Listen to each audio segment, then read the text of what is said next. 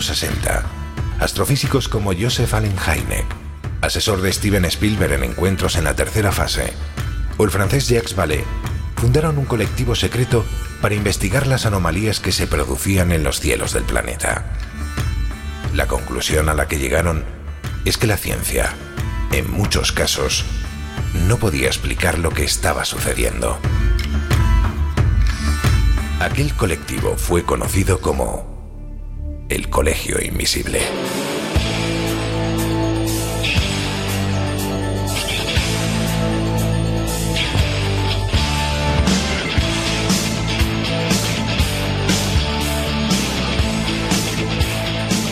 El Colegio Invisible, con Lorenzo Fernández Bueno y Laura Falcó en Onda Cero.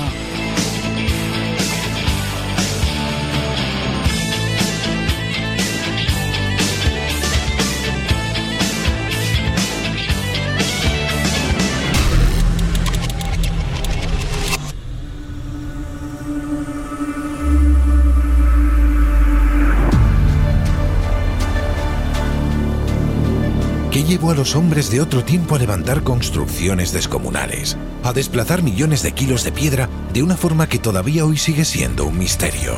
¿Por qué se dedicaron a la edificación de templos y palacios utilizando técnicas arquitectónicas idénticas en diferentes partes del planeta, sin que esos pueblos coincidiesen jamás? ¿Acaso alguien les enseñó?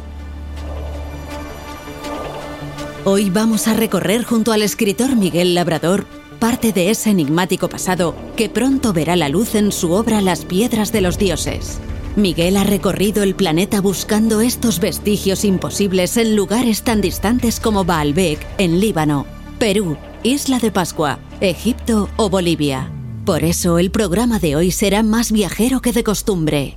Preparaos que montamos de nuevo en nuestra particular máquina del tiempo. Iniciamos viaje.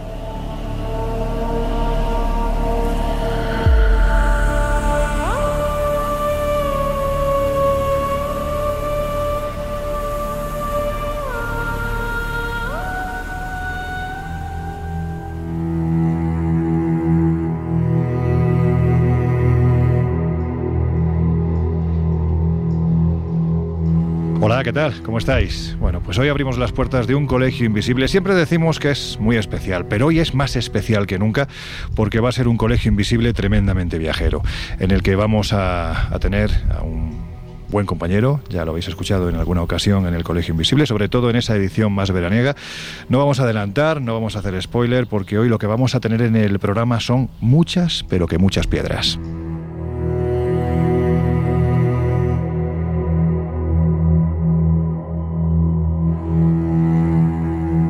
Laura Falcó, ¿cómo andas? Bien, lo que pasa es que de piedras ya tenemos una de origen, a Guijarro.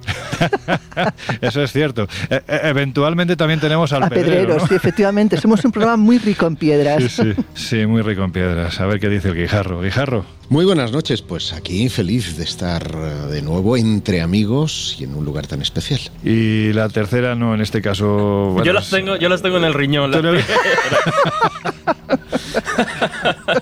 Somos una cantera aquí Es una cantera, ¿no? Bueno, para esas sí que son un poco más. eh, ¿Qué hora es? La- Bueno, no sé, a veces, a veces es más pesada un pedrero que, que- que una piedra en el riñón. No, es que a decir, más. ya, ya se puede decir que esas son un poco más jodidas, ¿no? Esas piedras. Depende, depende. Ya son un poco más, más complicadas. Bueno, pues a quienes estáis ahí al otro lado de estos micrófonos tenéis que saber que nos encontramos, como siempre que hacemos este tipo de programas en el que invitamos a gente, vuelvo a repetir, muy especial, pues estamos en la biblioteca del Colegio Invisible, aquí rodeados de, de libros, alguna que otra arañita, bueno, algo de polvo, aquí hay que limpiar, ¿eh? Esto hace tiempo que se nota que... ¿Por qué me miras a mí? No, no, hombre, no, no te No, porque sé que eres muy hacendoso, eres muy hacendoso en tu casa. bueno, pues yo creo que lo, lo principal ahora es que demos paso a este invitado, Laura, porque va a ser un programa largo, con mucho contenido. Seguramente se nos van a quedar muchas cosas en el tintero, pero además es que este invitado está hoy aquí porque casi, casi podemos decir que acaba de ser padre. Venga, te dejo a ti que lo presentes. Pues mira, tal y como pone en su biografía, en su libro, Miguel Labrador es un piloto extremeño, amante de los enigmas de la historia, ha recorrido los lugares más recónditos del mundo documentando y filmando algunos de los grandes misterios arqueológicos la humanidad. Su espíritu inconformista y aventurero ha provocado que desde muy niño busque derribar paradigmas impuestos por el sistema. Es por ello que ha escrito artículos para la revista Año Cero y también para la Sociedad Española de Antropología. La revista. Sí, la revista. ¿He dicho la revista? Digo que gran revista, que gran revista. Ah, vale. Sí, sí, no, digo que gran revista, año cero, gran revista. Vale, vale. Y también para la Sociedad Española de Antropología y Tradiciones Populares.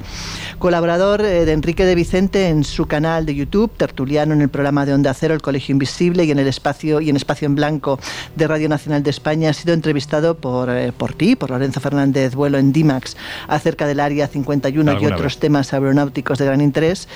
Y bueno, con esta primera recopilación de sus investigaciones se adentra de la mano de Ediciones Luciérnaga en su andadura por el mundo editorial.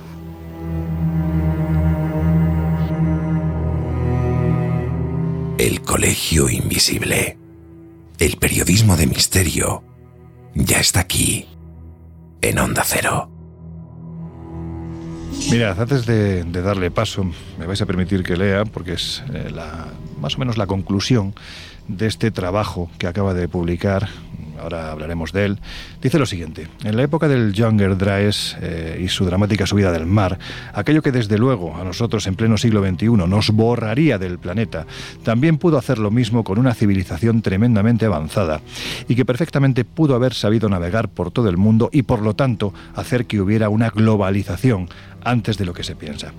Y claro, ¿qué es lo único que puede haber perdurado? La piedra, en las que yo veo las pistas que nos pudieron dejar los pocos afortunados o no que sobrevivieron a la tragedia y que tuvieron que empezar de nuevo y que de ahí nos hayan llegado todas esas leyendas y mitos que una y otra vez se están demostrando finalmente como verdaderas. Madre mía, estas palabras que cierran este trabajo que acaba de publicar nuestro querido Miguel Labrador, ¿cuánto tienen que ver con lo que defendemos aquí en el Colegio Invisible? Amigo mío, ¿cómo estás? ¿Qué tal? Muy buenas noches a todos. Pues imagínate, estoy encantado, ¿no? Encantadísimo de estar en este programa que, que adoro y, y entre auténticos amigos y, y ya digo, muchísimas gracias eh, de, de poder estrenarme en este programa. Pues oye, es un placer, yo creo aquí todos, ¿verdad chicos y chicas? Estamos contentos de tener a Miguel de nuevo con nosotros. Completamente. Pues sí, la verdad, hombre, dice lo de. Dice lo de estrenarse, pero ya ha sido. Ya estuvo, No, o sea, ya me, refería con lo del libro. Ya, o sea, lleva no, he dicho lo del libro, pero. Eso es. Diga- digamos que esto es la premier. Ahí, la ahí. premier del libro. Sí, Exacto, de exacto. todas formas, fíjate, fíjate Jesús cómo reivindica su parte, ¿no? Cuidado, oye, claro, que también eh. en la, en la sesión veraniega también Estuvo, ha estado con nosotros, Sí, sí. haciendo de hecho una sección que, que fue muy bien acogida por nuestros queridos invisibles. Pero en fin, vamos a tu libro. Lo primero es darte la enhorabuena. Es un libro realmente fantástico porque además eh, es de esos trabajos que, que huele a viaje. Huele a viaje, huele a pateo, huele a kilómetros. Sé que te los has hecho, ahora hablaremos de ello. Pero ¿cómo te ha dado por investigar algo así?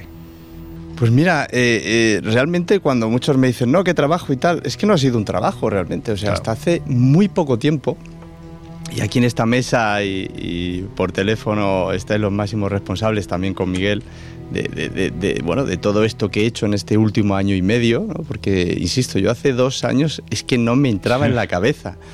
Y, es cierto que estos son pues más de 15 años. No, no, no tengo muy claro cuándo, cuándo empiezo, ¿no? Pero bueno, eh, siempre me había gustado viajar, pero no soy apasionado de viajar. Cuando descubro que tengo una pasión es cuando, aparte de viajar, estoy en yacimientos arqueológicos. Y todavía es más pasión cuando veo que son yacimientos arqueológicos que o bien no se ha terminado de demostrar qué pasó, o, realmente, o simplemente la arqueología no ha querido estudiar esos sitios. ¿no? Entonces, bueno, ahí empezó poco a poco, poco a poco y, y se, se fue convirtiendo, pues ya digo, en, un- en una pasión que luego ha aderezado un poco. Pues bueno, pues como piloto pues siempre me ha gustado la fotografía aérea, ver las cosas desde un ángulo, pues bueno, en hace, pues ya digo, hace 15, 16, 17 años no veías un dron por ahí, ahora todo el mundo, ¿no? Pero, pero bueno, pues esas cosas se han ido juntando y, y- y cada vez me fue gustando más y sobre todo el hecho de ir descubriendo cosas que dices, eh, vamos a ver, aquí ha pasado algo. Claro. O sea, no- lo, lo que yo tenía, lo poco que yo estudiaba de pequeño, que me gustaba, que era historia, pues eh, yo decía, "Mm, es que lo que me han contado no cuadra. Hay muchas cosas que sí, pero a partir de, bueno, eh, épocas más modernas, ¿no? Pero sobre todo nuestros inicios como civilización, ni muchísimo menos es parecido a lo que yo tenía en la cabeza. ¿no? ¿Cuántas veces ocurre esto de que no cuadran las cosas? ¿no? ¿Cuántas veces ocurre? No lo hemos dicho, el libro se titula Las piedras de los dioses, está editado por Luciérnaga y ya lo podéis encontrar en la web de Planeta de Libros en preventa, así que deprisa, corriendo para allá porque es un libro que no va a tardar mucho tiempo en agotarse, el contenido es brutal y podemos decir casi, casi, no sé si, si es la expresión correcta, Miguel, pero que has llegado casi al punto de la obsesión porque para confirmar tus pesquisas es que te has recorrido medio mundo y parte del restante. Sí, sí, la verdad que durante todos estos años pues eh, sin ninguna intención, quiero decir, eh, en cuanto podía escaparme porque tenía una semana, pues eh, bueno, algo me llamaba la atención, ¿no? veía algún tema, o por supuesto de, bueno, tu, gran querido Jiménez del Oso, mm. o leías un libro, por supuesto, de Graham Hancock, Robert Schock, etcétera, ¿no? De gente muy preparada pero alejada un poco de, esa ortodoxia, ¿no? Que muchas veces, yo, insisto, ¿eh? o sea, hay que hacer caso a lo científico, porque tiene un método, tiene un estudio y un trabajo, pero hay que mantener la, mente abierta. Y hay gente muy preparada que ya hace un montón de años decía, ojo, cuidado con esto, y, luego ya uno, particularmente por las cosas que ha visto, pues empieza a unir eh, eh, esas piezas, ¿no? que son, terminan siendo un puzzle y poco a poco te vas encontrando con ciertas evidencias que ahí es cuando entra un poco esa obsesión de, saber que estás mm. ante algo que aunque no tenga todavía una resolución, pero ya te va llevando por un camino y, todo va concordando ¿no? con, esa teoría. ¿no? Y, al final, claro, se va haciendo más evidente, más evidente y necesitas un poco más. Y ya digo, hay sitios en el mundo que son desconocidos, que, que sobre todo mi mayor ilusión es que haya gente eh, que, sepa que hay sitios desconocidos que no se han tocado por el motivo que sea y que, y que realmente pueden romper muchos paradigmas como los que hablo también, un Gobekli Tepe, que es más conocido, un Caral, que son sitios que, que lo que la, la, ciencia decía que era imposible, pues al final sí que ha sido posible. Ahora iremos a ellos porque son lugares que por supuesto vamos a visitar en los próximos minutos, pero ahora dos preguntas breves para respuestas más o menos cortitas. ¿Cuál es la piedra que más te ha impresionado? Uf, esa es una pregunta. A ver, el momento de, todos estos años y todos estos millones de kilómetros eh, fue, nunca se me olvidará, em, con una sonrisa cómplice de Manuel Delgado. Sí, querido amigo. en la pirámide de Micerinos. Yo ya le estuve hablando de mi obsesión por las piedras poliangulares. Eh, sabía del Templo del Valle, frente a la Esfinge, del, de los Ireion, etc. Pero él decía eh, como la pirámide de Micerinos es la menos visitada, ahí es donde él se ponía a hacer explicaciones. ¿no? Nunca se me olvidará cuando detrás de él eh, yo me quedo hipnotizado cuando veo que exactamente las mismas piedras que ve uno en Sacsayhuamán, bueno, en el altiplano boliviano, en Grecia, en Japón, estaba en la base de la pirámide de Micerinos, lo cual me dejó absolutamente, porque no, no había leído nunca, mira que he leído cosas ortodoxas, heterodoxas, etc. No había leído nunca que en la base de la pirámide quedaban unos bloques de revestimiento que eran exactamente iguales con todo tipo de piedra, de ángulos, de cortes, de tetones, etcétera, todo, exacto, igual, y encima de los dos tipos que yo estudiaba. No me lo podía creer. Y, por eso yo siempre digo, cuando me dicen, no solamente en el mundo, pero ya de Giza, mm. ¿Cuál es el sitio? No es la gran pirámide lo que a mí más me gusta, es la pirámide de Micerinos, la menos visitada. Para que se hagan la idea de nuestros oyentes, estamos hablando de que en la base de la pirámide todavía queda parte de esa piedra que parece almohadillada. La verdad es que parecen como pequeños algodones, bueno, pues que tienen esa forma muy circular, de color rosado. Es muy, muy, muy bonito y que te lleva a pensar cómo es posible, pues lo que estás diciendo tú, que de repente en lugares tan distantes, no solo físicamente, cronológicamente también, pues como Sacsayhuamán, de repente te encuentres con, con construcciones pues de ese estilo. Última pregunta breve, respuesta un poco más breve. A ver si puedo. ¿Y la piedra más extraña? La piedra más extraña sería posiblemente a la estela de, la pirámide de Kandisuku, que la descubrió mi mujer y que me dijo, oye Miguel, vente a ver el extraterrestre. ¿Cómo? ¿El extraterrestre? No, yo, vengo a ver una pirámide maya en Indonesia, que ya de por sí era raro. Raro, raro, raro, como Pero alguno. ese ser alado con garras y una cara de ET absolutamente, eh, dije aquí, que, aquí, aquí, hace 600 años que nos quisieron decir con esa piedra, ¿no? esa estela. Que habían venido mis primos. Ah, bueno, ya estamos con los primos de Josep. Laura, todo tuyo. Pues sí, a ver, en el capítulo 2 de tu libro hablas de lugares sorprendentes que en el futuro podrían romper muchos tabúes y pones, por ejemplo, a Menorca o a Isla de Pascua. ¿A qué tabúes te refieres y qué conexión hay entre esos lugares tan aparentemente dispares? Ya, en, en Menorca, ah, y, y yo siempre aviso, ¿no? Alerta herejía, hoy voy a hacer una herejía tremenda. Nos ¿eh? encantan las herejías. Pues eh, eh, cuando yo, yo voy cada año a, a- a Menorca, un gran amigo, un Germanet, que nos llamamos, ¿no? José Luis López. eh, él es para mí el mayor especialista de taulas de, de- de Menorca. Y, y yo voy cada año, ¿no? Y, y el, el primer año que voy a Gobekli Tepe, eh, yo digo, vamos a ver, o sea, quiero decir, es que pilares de unos 10.000 kilos en forma de T, hombre, insisto, es una herejía, no tiene nada que ver, posible, vamos, posible no, no, no tiene nada que ver ni en, ni en espacio ni en tiempo, pero de verdad, mm, nadie ve ¿no? la, la similitud. Es que, es, en fin, es que se parece mucho. O sea, Claro, solo invitamos sí, a sí. nuestros oyentes a que se acerquen a nuestras redes sociales, ¿verdad? A Twitter, arroba colinvisibleoc, también en Instagram y en Facebook. Estamos colgando fotografías para que se establezca esa comparativa y, y flipen como flipamos todos. Y, y allí luego también en Menorcas eh, es una cosa que no se ha hablado a nivel ortodoxo, pero al parecer, según me cuenta José Luis, ese, un, un arqueólogo vasco en una playa se encuentran bueno, pues una- unas flechas y demás, y él no tarda en, en- en- en datarlas y más o menos parece que tuvieran 7.000, 8.000 años. Y claro, nos, nos vamos al doble de tiempo. ¿no? Claro. Yo precisamente hace dos días visité el primer pueblo neolítico en, las Islas Baleares, a nivel ortodoxo, en, en Formentera, y tiene 4.000 años. Estamos hablando de que doblaría eh, los primeros asentamientos. ¿no? Claro. Sorprendente. Entonces ahí, ya digo, en Menorca, pues claro, quiero, quiero, quiero hacer ver que hay cosas que, bueno, pues que, que- que no todo está explicado, ¿no? De esos inicios, sobre todo eh, aquí en España. Y, y luego la segunda pregunta, el segundo sitio. Bueno, las de conexiones la- sobre bueno, todo. La de Pascua. Claro. Eh, eh, pues ah, yo además eh, siempre lo comento, ¿no? Porque los, los rangers de allí, de la isla de Pascua, claro, el primer día que yo llego, voy por supuesto a Binapú. eh, porque El es Ajubinapu. el Ajubinapu porque es eh, lo que estamos hablando, lo que hay en, en- en- Egipto, en, en- el altiplano, en Japón, en Grecia, etcétera, ¿no? Y por supuesto fui allí, lo primero. ¿Qué es lo que pasa? Que como nadie visita ese sitio, eh, el segundo día, el tercer, cual- cual- todos los días iba. Claro, un ranger, eh, y cuando ve que las, las firmas son las mismas, y claro, el hombre dijo, "Eh, perdona, Digo, Sí, qué interés. encima llevaba una cámara, trípode, eh, para parecer que era un dron y demás, ¿no?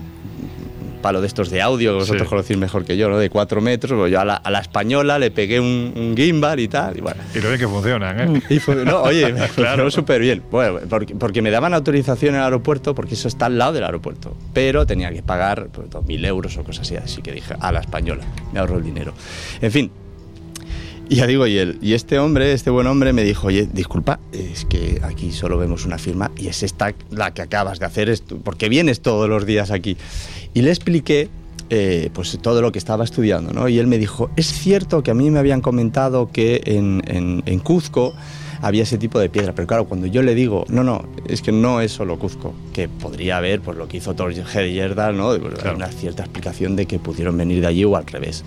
Pero claro, lo que le sorprendió es eso, ¿no? Digo, no, mira, al lado de Atenas, eh, a un kilómetro, cinco minutos andando, tienes el mismo tipo de bloque. En Japón, el Palacio Imperial, que yo pensaba que era el del siglo XVI, bueno, la base resulta que es megalítica, nadie sabe de cuándo se hizo eso, pero es exactamente igual. En fin, claro, este hombre, pues, eh, oye, pues eh, ya estudiaré, o sea, mira, gente que, que lo ve todos los días, sin embargo, hay cosas que, que, que pierdes, ¿no? Y, y para mí la isla de Pascua era especialmente Vi- Vinapu hasta que una arqueóloga chilena me explicó el tema de los moais que había de basalto. Claro, me dijo, hay, eh, hacer de roca volcánica y demás no hay demasiado problema. El problema viene cuando haces uno de basalto y lo máximo que tenían eran herramientas de basalto, con lo claro. cual hacer basalto con herramientas de basalto es complicado. complicado. Sí, sí. Entonces, pues bueno, pues eh, hay, hay cositas que todavía no, no, no, no se sabe ¿no? De, de la isla de Pascua, que es por todos lados. Eh, vosotros lo conocéis.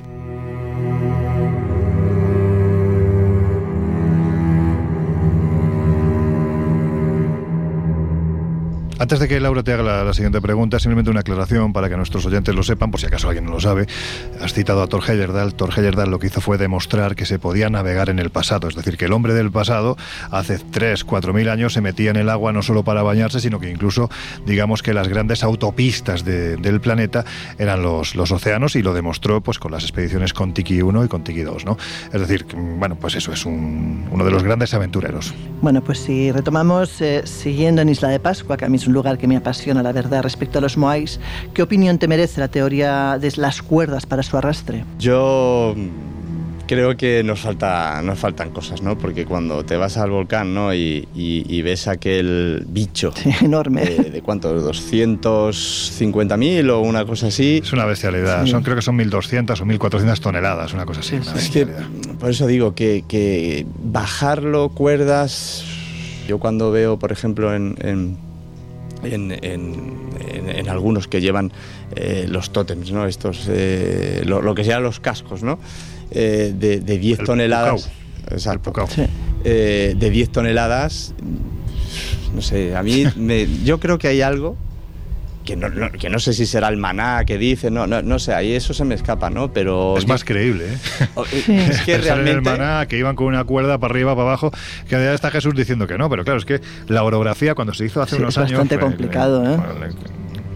Lo que tú decías, Laura, ¿no? De, de esta teoría de las cuerdas, sí, ¿no? De las cuerdas no, que tiraban que... de los Moai, ¿no? De, de, los universos bueno, paralelos. pero no, no, no, tiraban exactamente a fuerza hacían bailar, no, hacían bailar. Hacían bailar. Hacían bailar. Imagínate, pero claro, o sea, la prueba lo hicieron con uno mediano. Tú imagínate eso cuando coges uno de los enormes. No, mediano no, enano. O sea, es que yo lo veo un poco no, complicado. So, sobre todo hay una cosa que es fundamental. Primero que era uno de los pequeñajos. Que claro, pesaba, es lo que te digo. Pues, yo creo que eran 700, 800 kilos. Pero lo fundamental es que el que hizo esta prueba, que fue la superpoderosa National Geographic, no pensaron en la orografía del terreno bueno, de Isla otra, de Pascua, claro. que no es llano precisamente, es que tienes que subir, bajar, subir, bajar, y claro, ir bailando así con un bicharraco que te pesa lo que te pesa, pero en fin. Jesús, venga, ¿qué? ¿Tienes que decir algo o qué? No, no, más allá de, bueno, que la prueba del balanceo de las cuerdas es una de tantas que se han, que se han utilizado, hecho. que se han hecho para intentar explicar cómo podían desplazarse esas, bueno, enormes figuras dependiendo de cuál. Como habéis dicho, son diferentes los tamaños que nos encontramos en los Moais, diferentes los, los pesos, pero sí que está muy bien eh, estudiado y conocido pues cómo era el, el, proceso de manufacturación.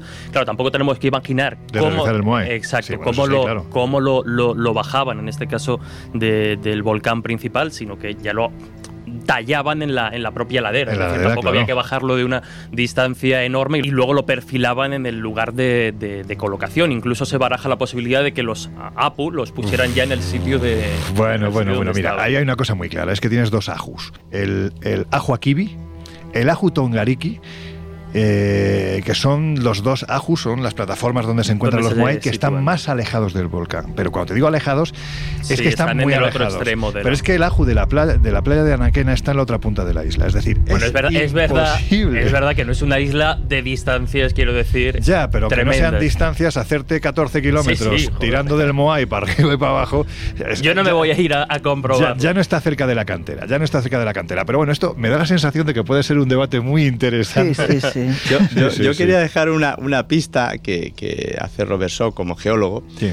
Eh, con respecto a los que están hechos de basalto, que por cierto, el que me enseñan a mí está destrozado, sí. abandonado, eh, en fin, y luego está el otro, el del museo, el British Museum. Sí, el ¿no? del British, sí. Y Robert Shaw hace un estudio y ve que, eh, claro, el basalto, las únicas partes de basalto que hay están por debajo del agua. Claro, ahí volvemos posiblemente a muchos años atrás, miles de años atrás, cuando eso pudiera estar al aire libre y eso, pues a lo mejor si mm, se hace un estudio un poquito más completo de toda la zona circundante, pues a lo mejor nos encontramos con otras cosas que hace 10, 12, mil años, que es por donde va el libro, que ahí pasó algo y bueno, pues no Mamma mía, qué melón acabas de abrir. Sí, claro, es que bueno, ese es, otro la, tema, la, Loren. La cronología en claro, el tema, de, el tema de la cronología, sí. que no solo pasa en Pascua, pasa en varios sitios. Claro. Una cosa es la cronología oficial y otra pistas que apuntan a que esa cronología no casa. Pues prácticamente en casi todos los lugares en los que ha estado este amigo, claro. los, los, que ha estado Miguel. O sea, prácticamente en todos esos lugares ahí hay unos, unas distorsiones ¿no? de la cronología que, que, bueno, en fin, oye, continúa porque si no nos vamos a liar, así que venga, sigue interrogándolo. Bueno, respecto a ¿qué tiene de especial? Pues ya digo, para mí es el sitio fundamental, principal, y por eso siempre lo cuento, lo primero que... Y no es el más llamativo. No, no, para nada. Y nadie lo visita, quiero decir. Pero ¿qué es lo que no...? Vamos a ver, para que la gente se haga la idea. Cuando tú te plantas delante de la Jubinapu, esa plataforma con que seguramente en un tiempo pasado tuvo una serie de Moais encima, ¿qué te encuentras? ¿Por qué te llama la atención? Pues curiosamente es, el, es el Aju más antiguo, que eso es lo que me gusta, porque curiosamente en muchas partes del mundo lo más antiguo es lo mejor construido, lo, que está hecho a, la perfección.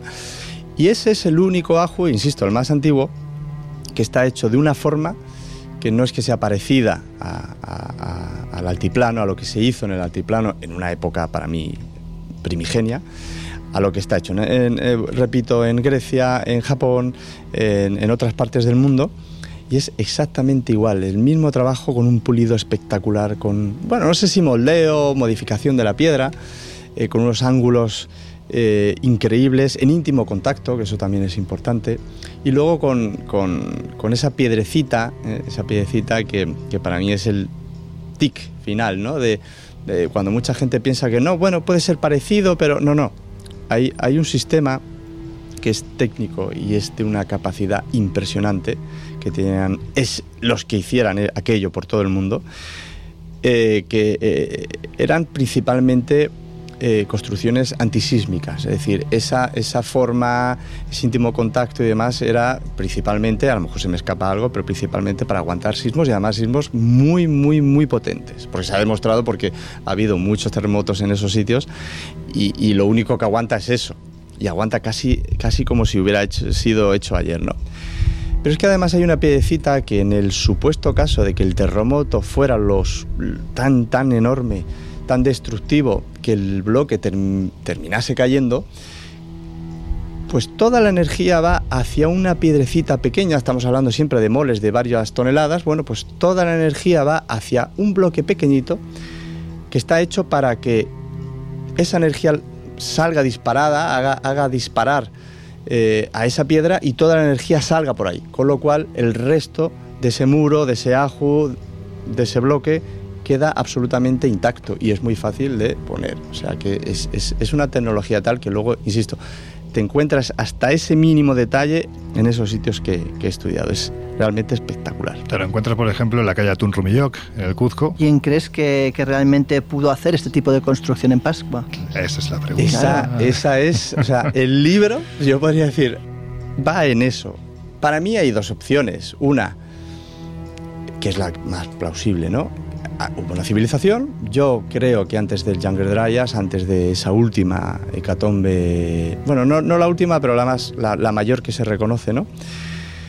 Y que, bueno, pues era una civilización eh, tan avanzada que pudo navegar por todo el mundo y la otra opción es que, bueno, pues que unos mismos maestros estuvieron ¿no? Eh, por, por, todos esos lados y, y, haciendo conocer esa técnica. Claro, pero si esos maestros no... Ahora seguimos con el debate, Josep. Pobrecito, acaba de entrar. Mira, si te parece, vamos a hacer una cosa, porque estamos a punto de llegar ya a, bueno, pues a escuchar la actualidad que nos van a contar nuestros compañeros de los servicios informativos. Pero antes de terminar, no se te olvide, ahora en la segunda hora retomamos esto que querías decir, pero antes de terminar, sí me gustaría, ya que ha preguntado Laura por el origen de esta gente, y bueno, más o menos nos ha dejado claro Miguel que era gente que por lo menos navegaba los océanos, digamos que tenía una globalización bastante extraordinaria. Sí me gustaría saber qué era lo que opinaba de este asunto el doctor Fernando Jiménez de El de dónde procedía no lo sé. Yo me lo he planteado muchas veces. Todo parece señalar a restos de una cultura muy evolucionada que desapareció hace unos milenios y de la que han quedado pequeñas muestras que han recogido o, que, o que se han ido transmitiendo a, a esa casta sacerdotal, científica, dirigente. Pero bueno, también hay otros recursos. Yo creo que a veces eh, pues uno se puede plantear lo, lo, que se llama ciencia infusa y que las técnicas pues de, de introspección, las técnicas de meditación, de apertura de conciencia, pues probablemente hayan sido una vía en algunas ocasiones para acceder a un tipo de conocimiento que por otra vía no habría sido posible todo es especulación. El hecho es que hay eh, evidencias que demuestran que sí, que esa gente respecto a algunos temas, en algunas cuestiones, tenía unos conocimientos eh, incomprensibles desde nuestro punto de vista. Otra, bueno, pues que procedieran de algún tipo de, de cultura que ha desaparecido sin dejar prácticamente rastro.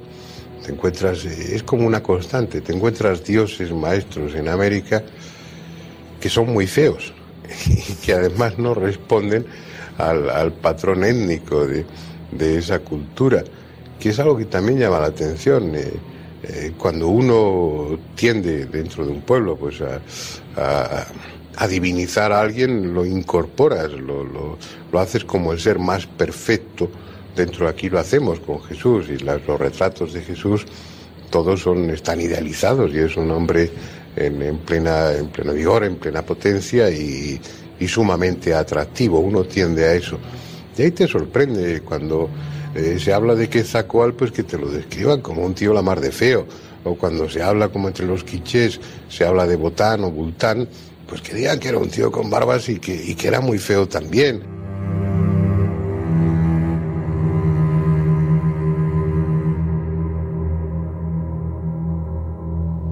Estáis en el Colegio Invisible. Enseguida volvemos.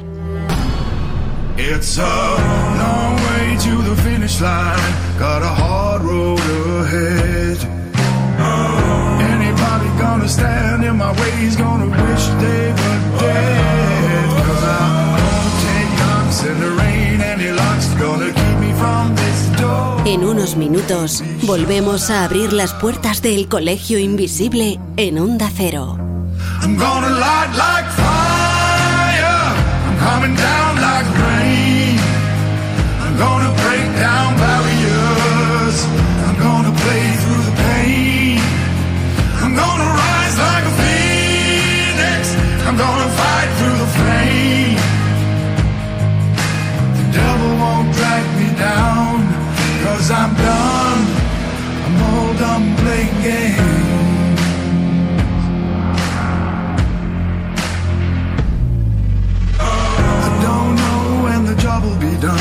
and the way isn't clear.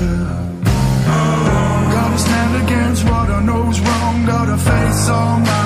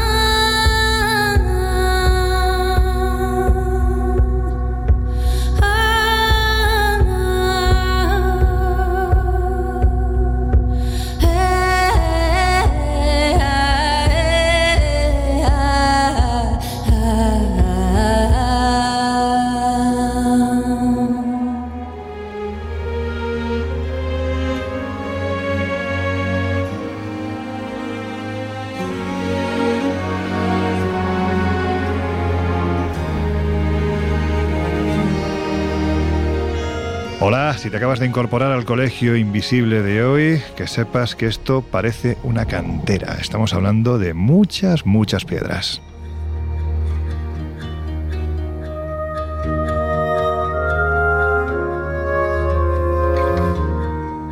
Y justo antes de dejar nuestra primera media hora en manos de los compañeros de los servicios informativos de Onda Cero Radio, pues habíamos escuchado al doctor Fernando Jiménez de Losa. Ahora os voy a preguntar qué opináis sobre esta reflexión que hacía, porque creo que va muy en la línea precisamente de lo que tú defendías, Miguel.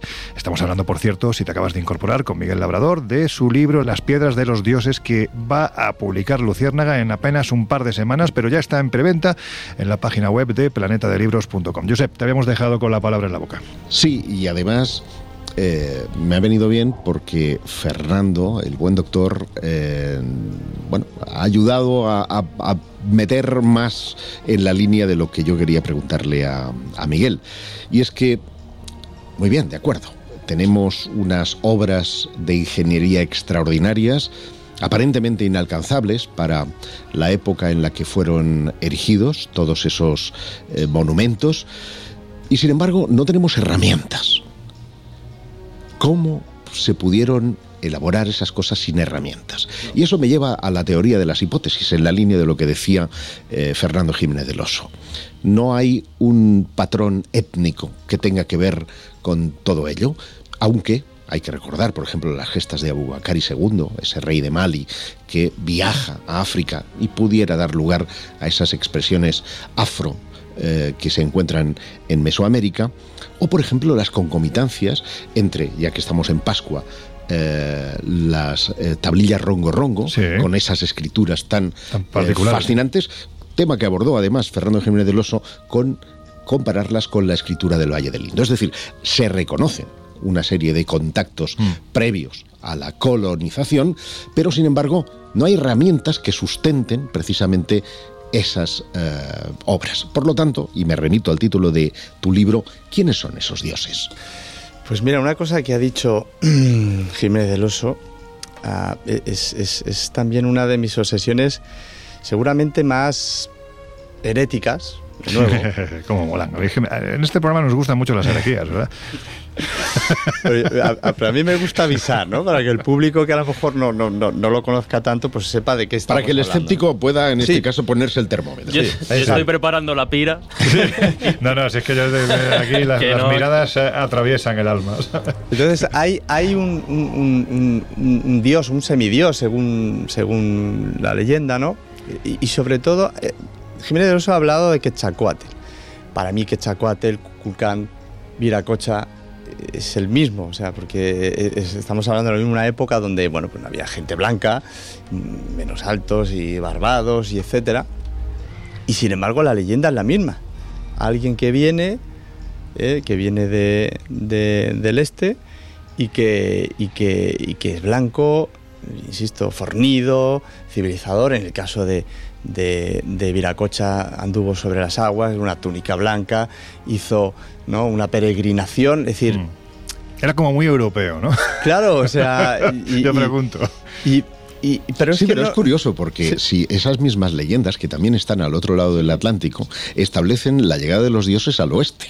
Luego, si unos miran al este y el otro al oeste, algo había en medio que ahora no está. Lo que está claro es que nadie mira para arriba. Te lo digo por si quieres decirlo de tus primos en este caso. Dicho todavía, oye, que igual, igual aterrizaron, ¿eh? Ya, ya. bueno. Sí, sí, sí que hay, hay sitios por ejemplo, me, preguntabas, ¿no? Por, por, esa piedra, que también, por ejemplo, estaría la, la, piedra de la mujer embarazada, ¿no? Mm. Son piedras que dices, ¿qué, ha pasado aquí, no? ¿Dónde está, ¿Dónde está esa piedra? En Balbec. Balbec, que es tu, vamos, yo creo que es tu niña mimada, me da la sensación. Sí, sí, o sea, es, o sea que hay, hay muchos sitios que dices, Vale, la, explicación es, por ejemplo, en Balmen, ¿no? Que, bueno, pues eh, sobre el trilitón y demás, bueno, hay, incluso ingenieros, historiadores que no tienen ninguna duda de que eso haya sido hecha también por los romanos, ¿no? Aunque para mí siempre, yo insisto, los cananeos creo que tienen algo más de responsabilidad en, lo que es la base. Pero claro, esa piedra que está ahí semi-enterrada, la, la explicación ortodoxa es la de, ay, pues fueron los romanos la hicieron, perdón, y una vez que se había hecho, se dieron cuenta de que no podían, no, no podían moverla.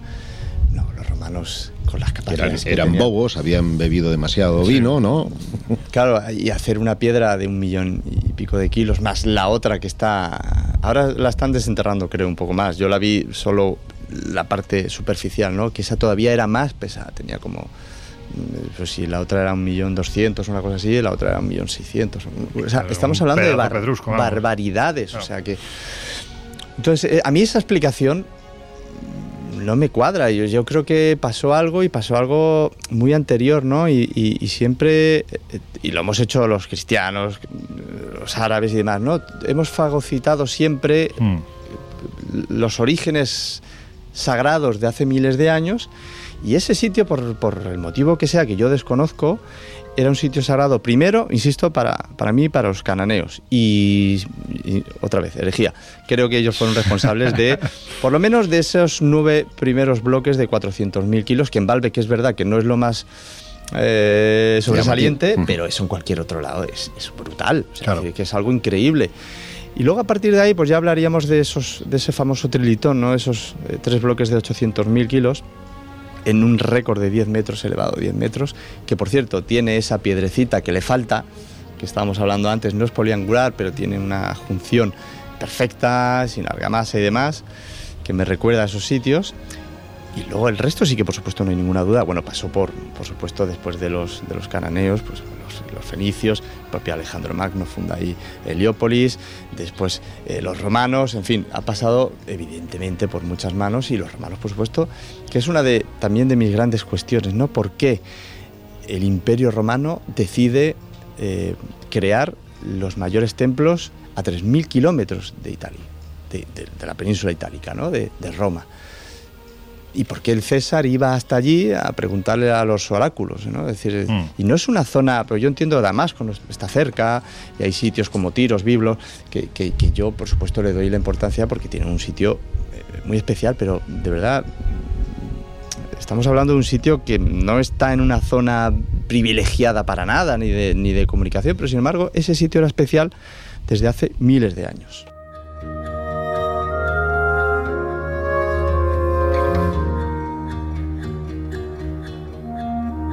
Mira, si te parece, porque estamos a nosotros en el Colegio Invisible, nos encanta recordar a, los buenos maestros ¿no? que ha habido en estos últimos años y que ya forman parte del aula magna ¿no? de, de este programa, pues también nos gustaría, haciendo un pequeño guiño a Josep para que no se nos deprima, porque claro, el pobre Josep, esto de que no mires para el este, para el oeste, pero que no mires para arriba, pues con lo que le gusta es citar a sus primos, si te parece, vamos a ver qué piensa sobre la procedencia de, de estas culturas que es evidente que existieron, que de una forma u otra, pues volvemos a repetir, ¿no? Navegaron los mares de todo el planeta difundiendo la cultura, también esta forma tan particular de construir. Si te parece, vamos a escuchar qué es lo que opina sobre este asunto el gran escritor navarro Juan José Benítez. Yo creo que procedemos de las estrellas, eh, todos o casi todos, y, a ellas y a ellas estamos destinados. Lo que pasa es que la vida es tan agobiante y vamos tan rápidos que no nos paramos un segundo a pensar, ¿no? Y a pensar en lo más importante, que es de dónde venimos. Las pinturas para mí es una es una prueba, yo diría casi que irrefutable ¿eh? porque hace 9.000 años, hace 10.000 años, en ese desierto argelino, en, el Tasilín ayer, eh, bueno, alguien vio a esos seres con escafandras y con trajes hinchados y a esas máquinas y, bien, las dibujó, o yo voy incluso más allá, yo creo que, que fueron los propios tripulantes de esas naves los que podrían haber dibujado las famosas pinturas. Mm, y me explico, mm, vamos a ver, una persona, por muy buena observadora que sea, es difícil que llegue a, concretar lo que es el cierre de una escafandra.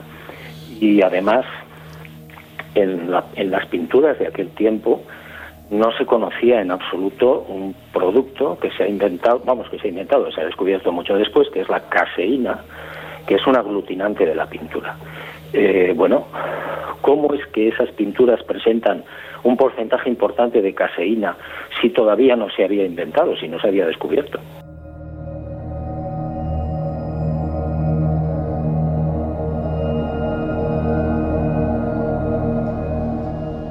Bueno, pues esto que comenta Juanjo viene muy a colación del título del capítulo 5 de tu libro, Omnis la Antigüedad. ¿Le sigues poniendo un interrogante a esta frase? Hmm. Sí, a ver, ahí he, tirado de, para mí, de los mejores ufólogos que hay en el mundo. Eh, aquí, está, aquí está uno de ellos.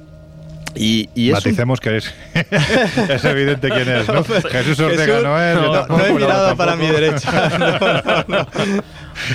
y luego a, a Miguel eh, eh, visto por aquí. Lo tenemos, sí. Miguel está en. Yo creo que lo he visto pasar para la sala de máquinas del Colegio Invisible. Yo creo que tiene frío. Entonces, pues mira, es, es un tema que no, no sabía si abordar. Sí que insisto, he visto sitios muy, muy raros que mm. si te dejas llevar por lo que estás viendo, la explicación es esa. Es marciana. Sí, o sea, las cosas como son. Em, y, por eso dije, pues es que es, otra teoría más. Yo, yo realmente yo no sé lo que pasó. A mí cuando me preguntan ya, ya me gustaría, ya me gustaría saber lo que pasó. Y sin duda creo que una de las alternativas serias es, la, del, contacto. O sea, es que. Y ahí repaso un poco. Yo, yo no soy ni astrónomo ni, ni, tengo ni idea, ¿no? Pero bueno, repaso un poco de las infinitas posibilidades. O sea, ¿cómo puede ser que estemos nosotros solos? No, no, abarcamos con nuestra mente lo que es el universo y vamos a estar solos, ¿no? Pues era como hace tiempo que pensábamos, o estábamos seguros, mejor dicho, de que el Sol era. Bueno, pues. No, no, éramos nosotros el centro del universo. Pues, oye, a lo mejor no, ¿no? Y, y, y luego también insisto con, con el tema de lo que está pasando, además que es de actualidad, ¿no? Como el Pentágono, como la ONU, en fin, están empezando ya en serio, ¿no? A publicar vídeos, cosas que hace 10 años era, vamos, yo no, no, nos lo creíamos, ¿no? Entonces, si ellos están haciendo esa apertura, ¿por qué no voy a tocar yo ese tema? Además, insisto, pues eh, he aprovechado esa confianza y, directamente me quise eh, pues meter con los dos con los dos mejores ufólogos del país y posiblemente del, planeta, que yo los llamo guapólogos. Claro, porque ahora son guaps, ya no son ah, guapólogos. guapólogos. Oye, Laura, ¿tienes Kleenex? Sí. Porque es que Joseph se está cayendo la baba. Ah, bueno.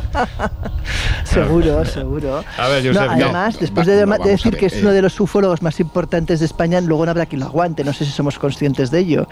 no, no, de, España no, del mundo, del mundo. es que como ¿eh? piedra soy muy pesado.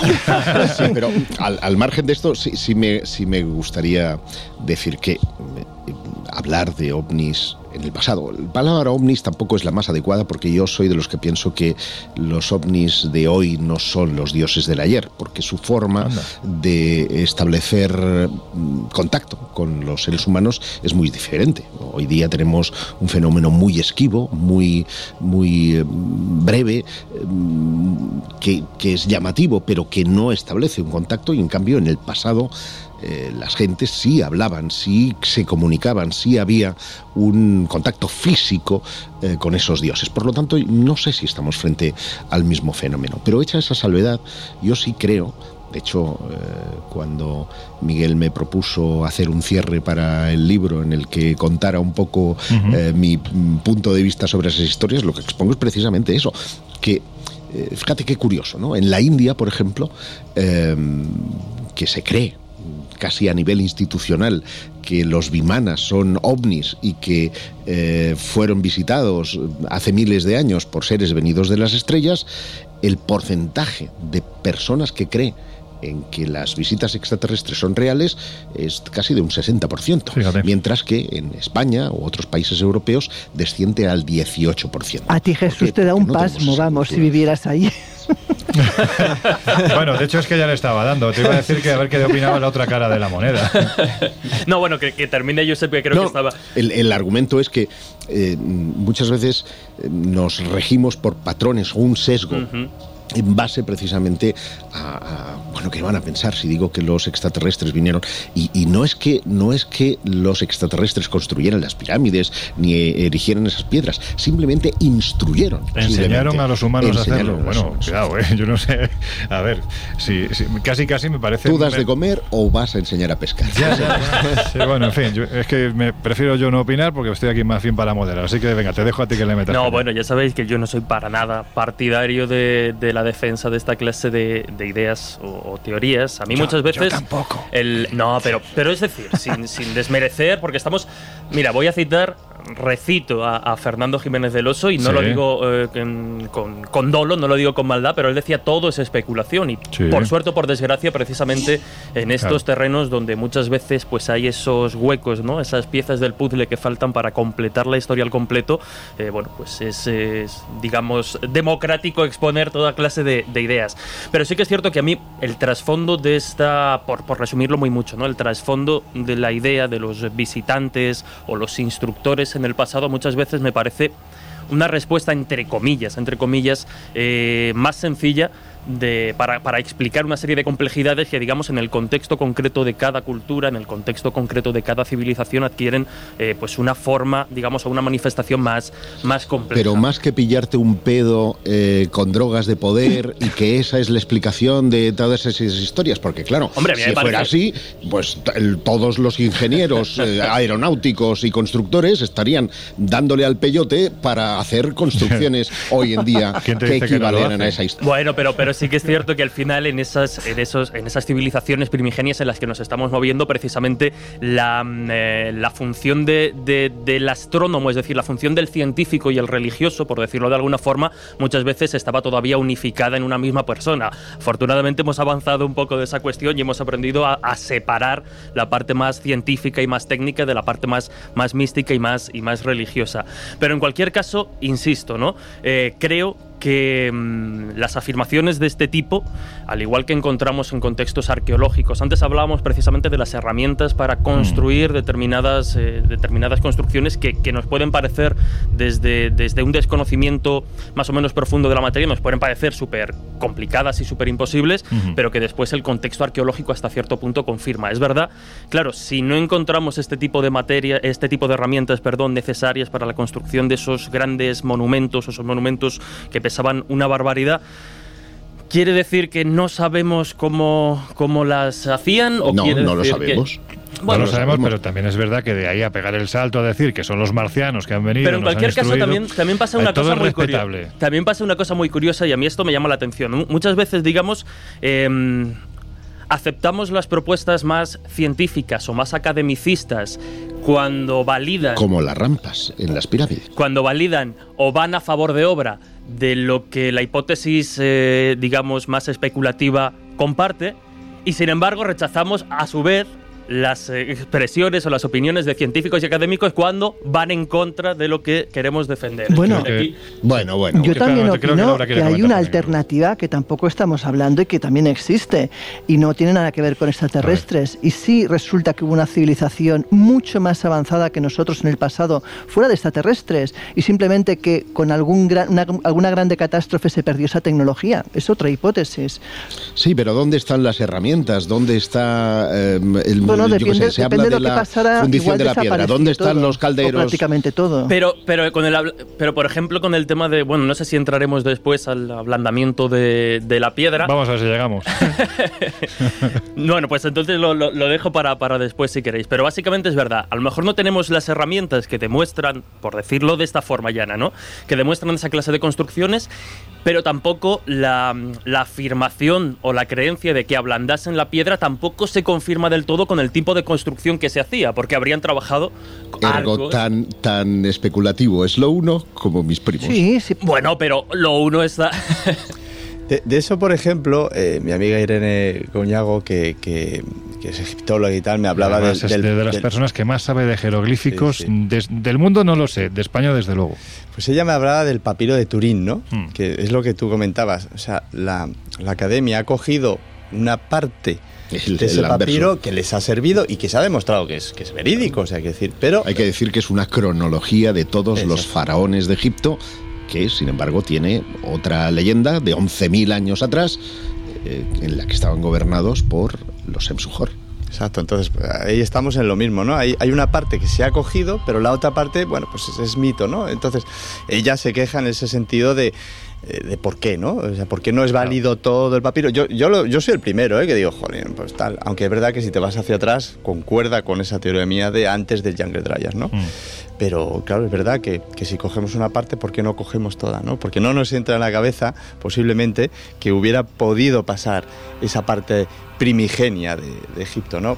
Entonces ya digo, bueno, pues eh, es, es, difícil. O sea, yo, yo cuando, cuando he hecho este libro, pues me he encontrado con, con partes que, que, que, claro, no sabes muy bien cómo, cómo, cómo enlazarlas, ¿no? Y por eso yo siempre aviso de qué es lo ortodoxo, qué es lo heterodoxo, y por eso también he querido contar con especialistas en ambos lados, porque yo creo que eh, a, mí no me gusta, yo, yo como no tengo ninguna seguridad de nada, no, no, no me gusta posicionarme. Intento ser lo más neutral posible, ¿no? Pero entiendo que el, las dos partes tenían que entrar. Hmm. Y, y, yo creo que de esa forma haces un trabajo más completo, ¿no? O sea, tú haces más o menos lo que yo aquí en el Colegio Invisible y es que no me mojo, simplemente hago que se mojen Josep, Laura exacto, exacto. y Jesús, el, el, barro ¿no? lo dejo para, para, para los demás, sí, sí.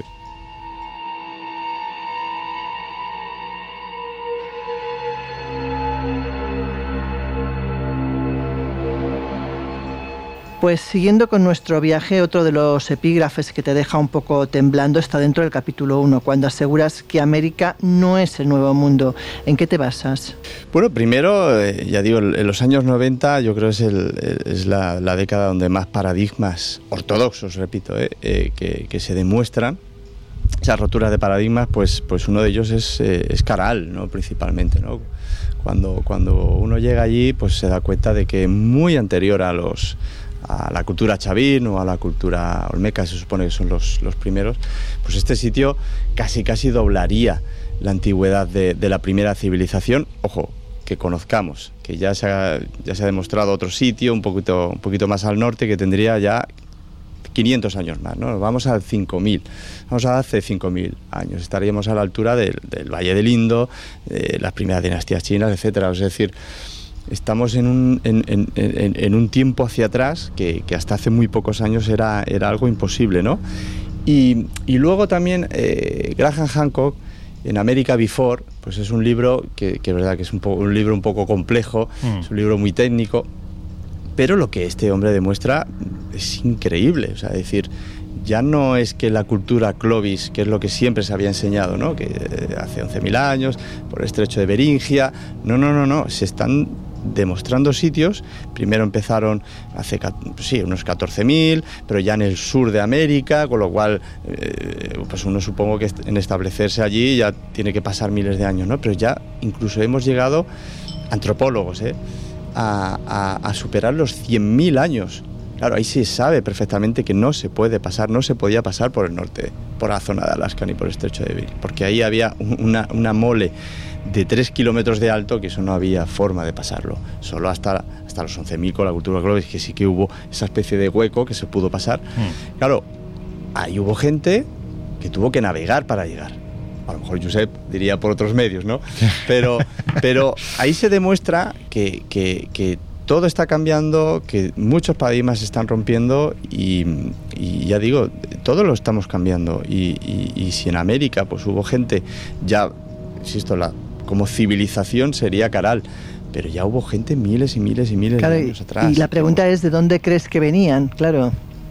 Claro, ahí yo por eso me remito muchas veces a los mitos, porque todo aquello que pensamos que es mitología y demás, insisto, aún por demostrar, pero luego todos los mitos siempre hablan de lo mismo, ¿no? Aquel diluvio universal que yo, por ejemplo, cuando empecé a, trabajar en este, en este libro, pues yo sí conocía el, el de la Biblia eh, y sabía que, bueno, la Biblia absorbe, ¿no? Asume muchas cosas de los sumerios, pero bueno, yo pensé que habría dos o tres eh, leyendas. Y claro, yo me encuentro con más de 200. Sí, sí, es una pasada. Claro, y, y es cierto que hay yo he contabilizado unas 70 aproximadamente, que, que es muy plausible que, que, que, las culturas estaban muy cercanas en el espacio y en el tiempo, pues hay, que hay una transmisión directa. Pero las otras 130 y pico son culturas que no tienen nada que ver ni en el espacio ni en el tiempo. Están mm. los aborígenes australianos, están los celtas, están los hopis, están, o sea, culturas que no se podían conocer y, y, es que casi lo clavan, hay mínimas diferencias, pero al final viene a ser la misma historia que conocemos del diluvio universal, lo mismo. Entonces, claro, al final hay una base real, está claro, y, y los científicos lo están demostrando, ¿no? Entonces, bueno, pues esa teoría de una civilización avanzada, algunos lo llamarán Atlántida, por eso hablo un poco de la Atlántida, de mm. Lemuria, de Mu, porque bueno, eso tiene muchos nombres y, y algunos sitios muy diferentes, ¿no? Y, y, y, yo creo que al final eso tiene una base real incluso hablo de, de, los nazis, ¿no? Que, que tenían esa esa, esa, esa, base ¿no? de la raza aria que viene de ahí, ¿no? de la teoría de Hans Horkheimer del hielo cósmico, y que habla de eso, ¿no? de una raza eh, que bueno pues eh, que, era muy avanzada y que luego sufrió esa catástrofe y por eso el, malvado Himmler ¿no? y sus SS pues estuvieron en sitios por ejemplo como Tiahuanaco ¿no? y, mm. y lo estuvieron investigando muy en serio porque eh, ellos se guiaban de esos mitos que al final lo que te vienen a decir es eso ¿no? una gran catástrofe que gente muy avanzada pues los pocos que, que pudieron sobrevivir se fueron a un lado y otro y por eso esas similitudes en las construcciones insisto, son mitos, pero al final yo por, lo que he ido estudiando, te llevan a eso. Al final, no sé qué parte será mito, perdón, solo o, realidad, pero hay una base que sin duda mm, yo creo que van por ahí los tiros. Y podríamos decir entonces, por ejemplo, que Caral sería como el Gobikli Tepe, pero de, de esta parte del planeta. A ver, yo creo que Eclitepe es, es, muy bestia porque, claro, las, dataciones eh, se pasan del doble de tiempo de Caral. Entonces, sí que a mí lo que me llama la atención y, la esperanza por el tiempo que estamos viviendo ahora, en Caral se demuestra que... Yo entiendo, Miguel, que la pregunta de Laura va por en cuanto a que ambos lugares son una rareza ¿no? en, el, sitio en el que se encuentran. Sí, en ese sentido sí. Insisto, creo que XTP rompe más paradigmas, pero que sin duda eh, su descubrimiento en el 94, si no, si no recuerdo mal, por Rusadi. Eh, Qué gran arqueóloga. Nosotros tuvimos la oportunidad de hablar con ella justo cuando estaban desenterrando la, la pirámide, bueno, el círculo donde supuestamente el sacerdote, que es el Valle del Supay, el Valle del Demonio, donde supuestamente el sacerdote invocaba, o sea, es una persona eh, de esta gente que te destila pasión por lo que hace. es increíble, pues, pues ya digo, sí que es un sitio que, que además a mí me da muchas pistas, porque mm, otra vez la campanita de herejía, eh, es el sitio, la civilización más antigua, se sabe que ellos tenían contacto por un tipo de piedras y, eh, que, con el que compartían comercio, ¿no? Con el, al norte con el Ecuador, pero se sabe que tenían contacto con gentes de Bolivia, que está a varios miles de kilómetros. Por ahí digo que para mí Tiahuanaco tiene mucho que, descubrir todavía, que yo prometí no decirlo y, por supuesto no, no, voy a comentar, pero Nacho Gallego, mm. que estuvo de responsable ahí con la UNESCO varios años, eh, él me comentó que este año se va a publicar una cosa muy chula. ¿no? Este año 2023. Sí. Ah. Eh, además es un, es un astras, es decir, es un, es un paper científico sí, ¿eh? y, no, o sea, no demuestra lo que yo pienso, que es la herejía de que eso no era ni muchísimo menos inca, que es muy anterior, no sé si llegará a los 15 o 17 mil años de, oh. de, de, los estudios primigenios, ¿no? Pero poco a poco yo creo que se, van a ir sabiendo unas cuestiones y ya digo, hay, hay un descubrimiento que se, que se va a publicar en breve y que, bueno, ya digo, me, muerdo la lengua porque he dado mi palabra. Secreto de confesión. Total, pero le, apretamos. Exacto, tortúralo. Si que utilizar un, un, concepto para definirlo, ¿cuál sería? Bueno, primero la extensión. O sea, pero ah. eso, eso, se puede decir. O sea, eh, yo pensaba que Tiahuanaco y Pumapunku no tenían nada que ver, porque es cierto, las construcciones, vosotros lo conocéis, eh, son completamente diferentes. Mm. Hay cosas espectaculares en, ambos sitios, está a un kilómetro. Eh, y lo que me sorprendió de Nacho Gallo me dijo, no, no, no, no. Eh, Pumapunku pertenece a la época de desarrollo de Tiahuanaco. La cuestión es si la época de desarrollo de Tiahuanaco es cuando, como nos dice la cronología, o es anterior. Vale, ya. No, no, no, pero no va por ahí, ¿eh? O sea, ah, no va por ahí. Es, es otra cosa nueva que se desconocía y que, ya digo, me muerdo la lengua, pero la palabra sagrada y, no puedo. Pero Tú sabes que vas a tener a Lorenzo toda la semana o el tiempo que sea sin dormir, no eres consciente de ello. no, no, no, que va. Lo siento, ¿eh? O sea, el concepto, el concepto garrapata, que yo sé que Miguel, que es viajero, lo conoce muy bien, es lo que va a tener esta semana conmigo hasta que me lo diga. Pues sí, hay, hay cosas que van a salir chulas que no van por donde yo quiero ir, eh, pero, pero que van demostrando que no todo está contado de Tiahuanaco. Pero, mm, insisto, a mí me parece que Tiahuanaco es una de las bases de, que va a ser un sitio de tarde o temprano se va a descubrir eh, esos inicios de la humanidad.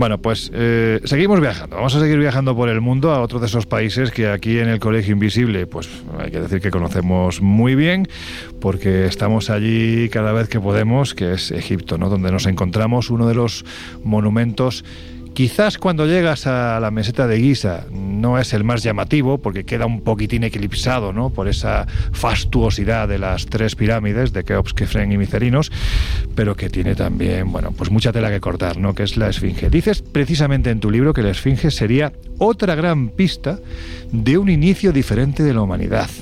¿Por qué? Porque bueno, ahí, y ya de forma cada vez más científica, cada vez más ortodoxa, eh, se está demostrando que la esfinge pues, no tendría esos 4.500 años o, no sería la cara de... Hay mucha discusión entre si es la de Keops y la de Kefren. Está más aceptado que Kefren, pero últimamente están hablando más de la de Keops. Mm. Pero incluso, por ejemplo, en el, en el libro entrevisto a, Nacho Ares, que es una persona que, que no hay mucha duda de sus conocimientos, obviamente, y él incluso reconoce que es posible, o sea, decir, que alguien a nivel científico te reconozca que pues hay una gran posibilidad de que aquello sea reutilizado, una vez más, en mi opinión. Eh, por supuesto, tenemos el trabajo de, Anthony, de Anthony, em, Anthony West. West, que no me salía, perdón. Y sobre todo de Robert Schock, que, que, Robert Schock, pues sobre todo yo, yo tengo mucho aprecio. Tuvimos la oportunidad de cenar con él, fue impresionante. Y yo ahí aproveché para, para hacerle la pregunta, ¿no? De, oye, ¿cómo fue para ti de difícil el demostrar eso? Y él me dijo, sin ningún tapujo, que mientras a, sus compañeros académicos fue tremendamente fácil por los datos que él aportaba, sí que fue una sorpresa, obviamente, porque todo el mundo conoce la esfinge y que te digan que de repente, pues eh, siendo conservador, según sus palabras, aquello tendría mínimo 7.000 años siendo conservador. Él opina que iríamos al Younger Dryas, como mínimo, pero bueno, vamos a poner esos 7.000 años. Mm. Bueno, pues obviamente te cambia mucho el, paradigma, ¿no? Luego es verdad que a nivel arqueológico, pues le dieron una caña espectacular, eh, en fin, lo, que suele pasar, ¿no? Pero cada vez más, insisto, la, pues eso, eh, personas como, como Nacho Ares empiezan ya realmente a reconocer que, sí, que puede que eso estuviera miles de años atrás, cuando aquello era una sabana y otro pueblo, ¿no? los bereber, o en fin, cada uno luego tiene sus mm. teorías, sus hipótesis, pues eh, fueron los que estuvieran allí y por supuesto yo acompaño la esfinge con el maravilloso Templo del Valle, que volvemos otra vez a esos ángulos, construcción, que lo vamos a ver en todo el mundo. Ese tiempo, 7.000 años atrás, cuando eso era una sabana, bereberes, bueno, los mismos que pintaron las célebres pinturas de Tassili al-Nayer, eh, has citado a Robert Schock, es decir, estamos hablando del supergeólogo de la Universidad de Boston, que hace años, en los años 90, pues eh, haciendo una analítica sobre los estratos de la base de la esfinge, es decir, sobre la erosión que el tiempo ha causado, llegó a la conclusión precisamente que has comentado, ¿no? que nos podíamos ir mm, eh, mínimo 7.000 años. Él hablaba incluso de hasta 11.000 años, que coincidiría con la aparición de esos personajes que también aparecen en el papiro de Turín y que pertenecerían a la época prefaraónica y de lo que se dice que es un mito. Pero yo creo que lo, suyo, lo suyo es que escuchemos a Robert Schock contándonos qué es para él la esfinge. The Egyptologists for a very long time said it was the pharaoh Khafra, the reputed builder of the second pyramid. But studies have demonstrated by forensic scientists who study faces, study facial features, that when you compare the face of the Sphinx to Khafre, it is not the face of Khafre. It's a different face. Actually, the Sphinx was originally a female lion, so it had different head. It was a female lion or a lioness named Methet, the goddess who took the female lion form known as Methet. And since then, the Sphinx's head became very eroded, very weathered away, and it had to be recarved in dynastic times. That's when they carved it into a human head. Now, who is that human head? We don't know for certain.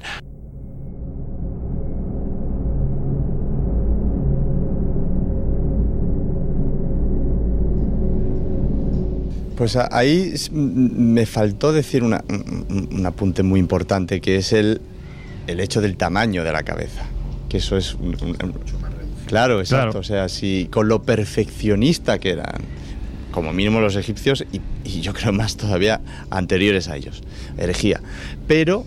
Em, insisto, o sea, eh, si uno lo ve desde arriba, ya se da cuenta perfectamente del tamaño de la cabeza no corresponde al resto del cuerpo. Y déjame aportar un dato que revelamos precisamente en el tema de portada de la revista de Año Cero de este mes de junio, que hablamos de la Gran Pirámide. Pero no le pegas al micrófono, hombre, que no te he hecho nada. No, no le he pegado. Está un manotazo. eh, os decía que eh, recojo en, ese tema unas declaraciones de Yasser Al-Laiti, que es eh, doctor en antropología, eh, especialista en el periodo predinástico, y dio un dato revelador, y es que la planificación de las tres pirámides y la esfinge es conjunta. Es decir, no es que eh, primero viniera el abuelo, luego el padre y luego el hijo a construir sus pirámides, sino que esa planificación es muy anterior en el tiempo, según consta en un papiro que fue encontrado eh, hace unos años en Asuán, eh, que es el papiro de los constructores de las pirámides, mm. que habla, narra un documento administrativo de cómo transportaban esas piedras hasta allí y menciona las tres últimas líneas precisamente eso, que Keops planificó las tres pirámides y las esfinge a la vez. Y una cosa que quiero aprovechar para comentar, la que me impresionó hace ya muchos años, era la primera vez que, iba a una conferencia de, Jean-Paul Boval. No, de Jean-Paul, no, del hermano. No, es el, Robert, Robert, no, pues Jean-Paul, Jean-Paul, que es el menos conocido. Sí. Em, que él es arquitecto. Es arquitecto, claro. El hermano es, es ingeniero, y, o sea, hacen una dupla impresionante. Y a mí me impresionó el hecho cuando él dijo sobre la, la meseta de Giza. Claro, yo como no soy arquitecto, no, pongo un cuadro en casa, imagínate. Entonces, cuando él comenta, dice, es que solo como arquitecto, solo el hecho de saber que esa parte del terreno va a aguantar los millones y millones y millones y modificar la meseta, modificar, y, pero sobre todo saber que esa parte del terreno va a aguantar semejante brutalidad, eso ya denota un conocimiento que él dice, yo como arquitecto, o sea, como, sí, como arquitecto, no me entra en la cabeza. O sea, pueden entrar, o sea, ahí entramos con técnicas, lo que sea, pero que un arquitecto te diga eso, que sepan exactamente, porque claro, yo, si yo el suelo, me pone el suelo, pues, pues aguantará. Pues aguantará. Eh, no es tan fácil. Y, y, claro, solo sentarse y saber llevar, llegar a esa conclusión, dice, para mí es absolutamente espectacular. Y ya digo, no es la construcción, no es el diseño, no es las piedras poliangulares, no, no, es saber que eso puede aguantar semejante brutalidad de, de kilo. ¿no? Son cositas que dices, ups. Hablas en tu libro, ¿no? De la primera globalización, bueno, digamos que pasamos, ¿no? En ese capítulo en concreto por lugares como Sasaguamán, eh, Tiahuanaco, eh, Tambomachay, el Osirión en Egipto, el Ansientera también, es decir, vas pasando por diferentes sitios donde te encuentras una serie de claves. Vamos, si te parece, a esas claves fundamentales. Por ejemplo, el pequeño bloque de expulsión, ¿eso qué es? Eso pues lo que habíamos comentado antes de, de, de, Binapú, ¿no? Que, que aparte de encontrarte la misma similitud, que es piedras poliangulares con unos cortes o ablandamientos, ya hablaremos de eso si queréis, eh, sin argamasa, con unas capacidades antisísmicas impresionantes, que todo lo que se ha hecho después se ha tirado, por, por, se ha derrumbado por, por terremotos y eso aguanta de una mm. forma espectacular. Bueno, pues todo es parecido hasta en el pequeñísimo detalle de ese bloquecito, porque todos son bloques, en algunos casos más grandes, otros más pequeños, pero siempre son de mínimo mm. mil, dos mil kilos. Y de repente te encuentras con un bloque a veces diminuto. Pero tienes que saber, si tienes el ojo entrenado, al final lo terminas viendo, ¿no? Mm. Y eso insisto, no estaba hecho de forma casual o un error. A mí me hubiera, si a mí no me lo explica, yo hubiera pensado, con lo perfectos que estos eran, que ponían bloques de como esas aguas. ¿Cómo hacen eso, no?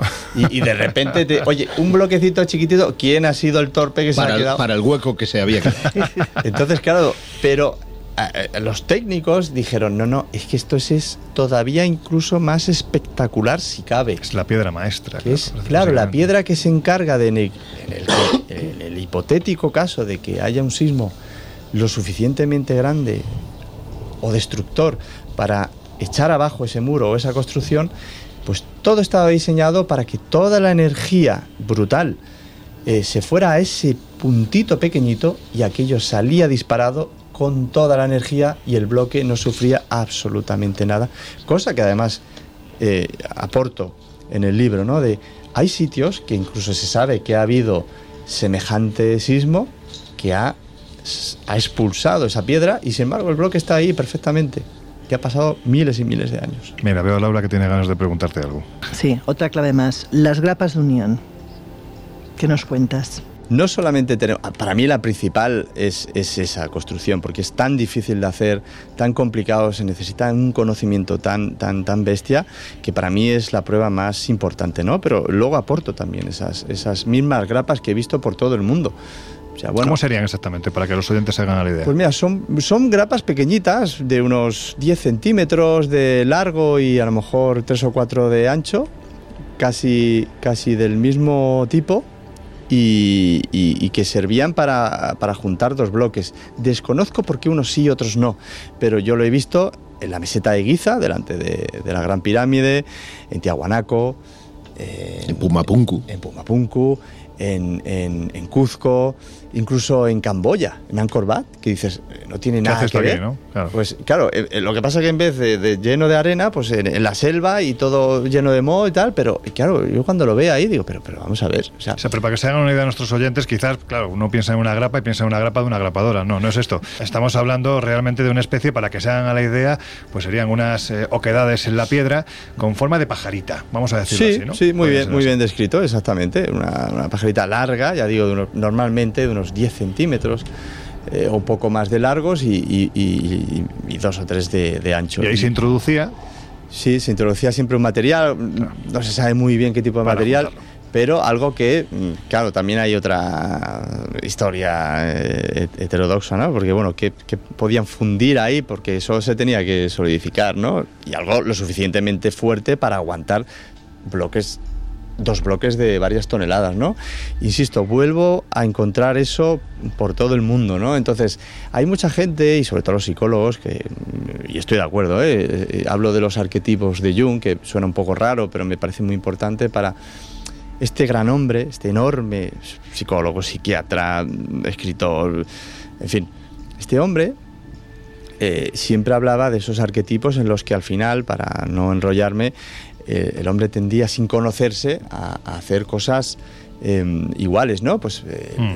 eh, el, ser humano siempre ha tendido a, la música, ¿no? De, una forma, ¿no? Y siempre pongo el ejemplo de, oye, pues en Brasil hace 20.000 años seguro que te encuentras a alguien tocando un tambor, en Escocia pues una flautita, seguro mm. que se han inventado, y en otro sitio te encuentras instrumentos, ¿no?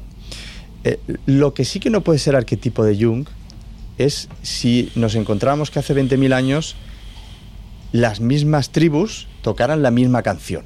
Claro.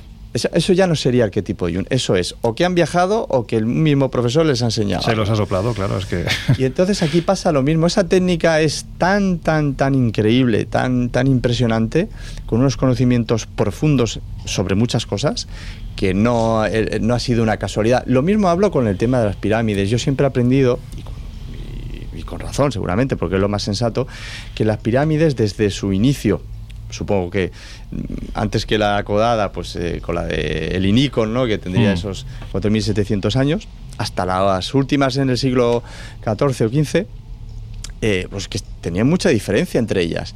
Pero claro, si uno analiza lo que es el Homo sapiens, que en teoría no hemos, no, no, hemos cambiado prácticamente nada, y tiene 230.000 años, a mí no me parece que haya tanto tiempo de diferencia. ¿Por qué no hace 70.000 años, si éramos iguales, no se le ocurrió a alguien hacer una pirámide? ¿no? Y luego, insisto, en el 200 antes de Cristo se construye, no sé, el 40% de las, de las, pirámides en el mundo. En China, en, Mesoamérica, siempre, o sea, en ese mismo siglo nadie le llama la atención. no sé, a mí me parece que es demasiada casualidad que se concentren tantas y luego con tantas similitudes como en China y Mesoamérica de mm, ríos mm, o figuras de jade, verde, eh, en fin, son cosas que dices, cuántas casualidades, ¿no? Vamos a dejar ahí en todo lo alto, porque realmente si alguien tiene la capacidad de contestar esa pregunta desde el punto de vista científico, ¿no? Porque de repente al hombre le da por construir pirámides en todo el planeta, ese es Jesús Ortega. Así que te la dejo ahí por si quieres contestarla en tu turno de conclusiones, porque ahora sí afrontamos ya los minutos finales del Colegio Invisible.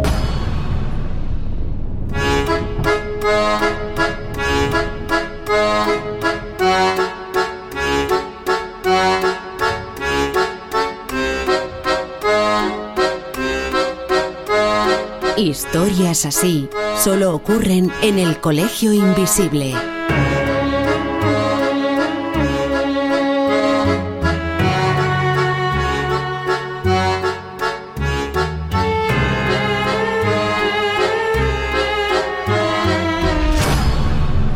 Sitting in the morning sun, I'll be sitting till the evening comes,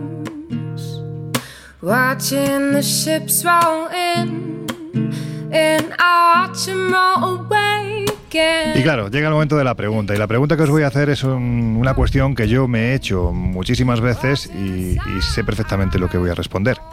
No. La pregunta es, ¿somos la primera humanidad?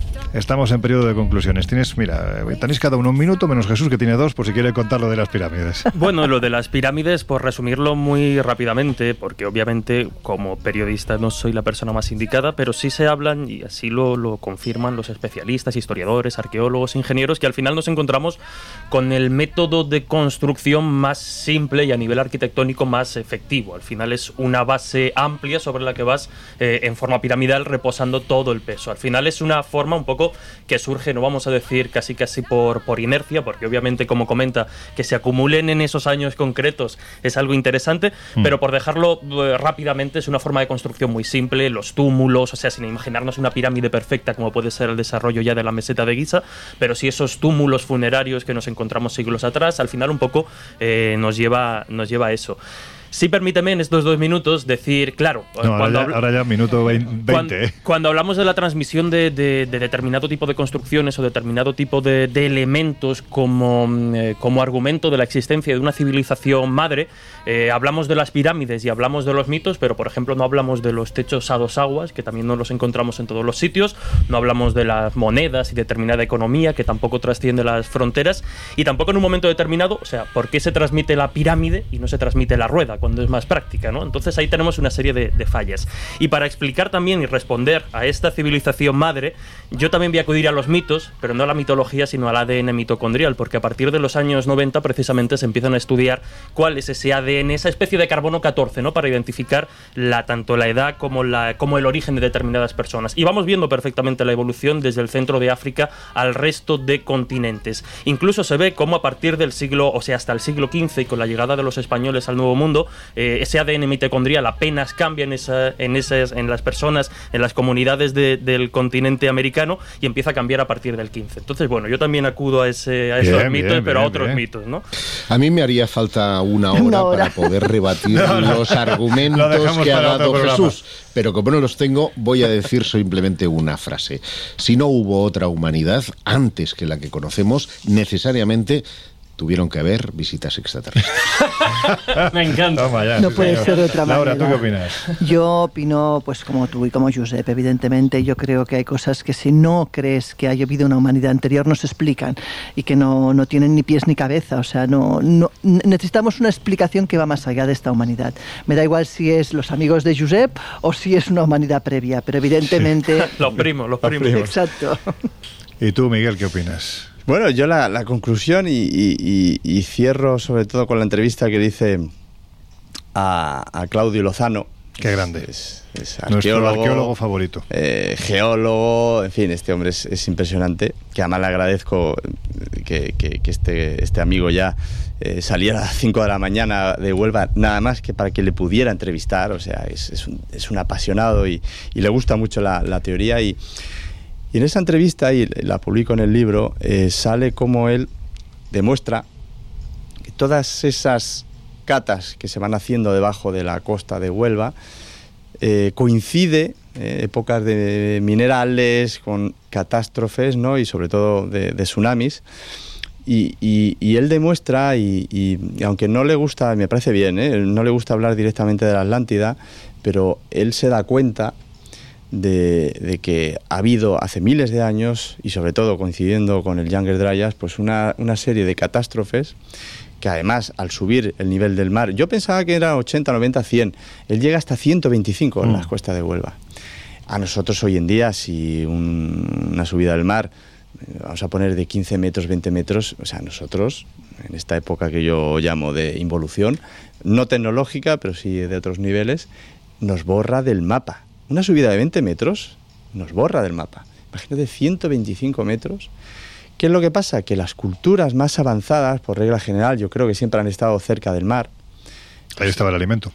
Claro, y, la comunicación, en fin, entonces eh, nos falta sobre todo conocer la parte que está inundada, ¿no? O sea, si pudiéramos ahora bajar 125 metros, ¿qué nos vamos a encontrar? Entonces ahí para mí está la clave y el trabajo, por ejemplo, que hacen Yonagun y demás, eh, es espectacular y, espero verlo en, octubre con, él. ¿no? Y, yo creo que ahí nos da muchas pistas de, y yo estoy convencido de que ha habido muchos inicios, muchos finales, y no solamente, no solamente el de Jungle Dryas, yo creo que ha pasado varias veces.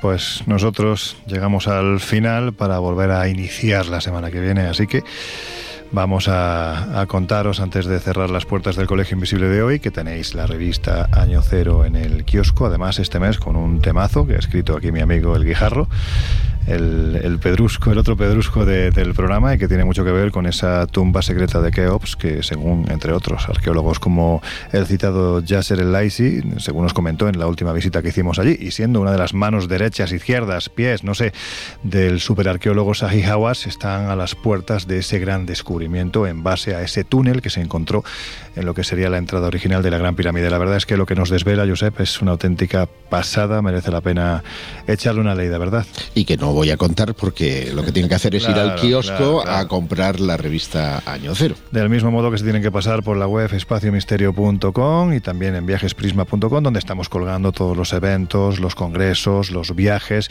Dentro de muy poquito, bueno, un poquito, en un par de meses, tres, estamos en octubre realizando en ese primer fin de semana nuestro décimo congreso de misterios y enigmas de la historia, con un, en fin, con una plantilla de colaboradores, gente que va a venir. Miguel citaba a Claudio Lozano, por ejemplo. Que tengo que decir que va a intervenir en el Congreso en directo, pero desde un barco. es que es, es, un aventurero. Bueno, pues ahí están todos los datos, los tenéis, porque ya nos queda muy poquito tiempo. y recordar que nos quedan solo cuatro plazas, cuatro, para llenar el viaje a Bosnia-Herzegovina por si alguien se apetece. y lo mismo Italia está a punto de Y servidor para bueno, el, de Italia es que ya lo tenemos prácticamente a las puertas. Sí, Laura, sí, Roma está a nada, a menos de un mes. Sí, sí, no, y efectivamente, o sea, nos quedan dos o tres plazas y, si no cerraremos sin esas plazas, o sea que quien quiera apuntarse ya lo sabe. Pues venga, deprisa, que quedan muy poquitas plazas para irse con Laura Falcó a Roma, a Siena y a Florencia, o con aquí el Menda Lerenda, que entero queda eso, ¿verdad? Y José Guijarro para irnos a Bosnia y a Harbacha, es que me encanta cómo suena. Bosnia, Herzegovina y también a a, Croacia, eso para agosto, pero bueno, en fin, también tenéis que saber que el día 28 de julio, 28 de julio, vamos a hacer como cierre de temporada, viernes, un programa muy especial, la segunda noche de los cazadores de ovnis. Estamos hablando de que hace 25 años nuestro querido Juan Antonio Cebrián ya hizo la primera, nosotros vamos a hacer la segunda. Van a ser muchas horas de emisión en directo en la que vamos a tener música precisamente en directo. Vamos a tener astrofísicos, historiadores, investigadores, testigos también, testigos, pilotos también va a haber en ese programa especial en el que queremos que participéis o bien con vuestro grupo en algún lugar de España o del mundo con el que entraremos en contacto para que nos contéis qué está ocurriendo esa noche en esa observación masiva de las estrellas o si queréis venir en directo ya sabéis tenéis nuestro teléfono de WhatsApp que ahora mismo no me sé pero lo tenéis en el Twitter arroba coleinvisibleoc en la descripción del programa ahí tenéis el número de teléfono y solo tenéis que escribirnos vuestro nombre y vuestro DNI para participar en ese directo que vamos a realizar por si queréis venir al estudio 1 de Onda Cero Radio. Hay muy poquitas plazas, muy poquitas, así que eso, deprisa y corriendo que, que se acaba.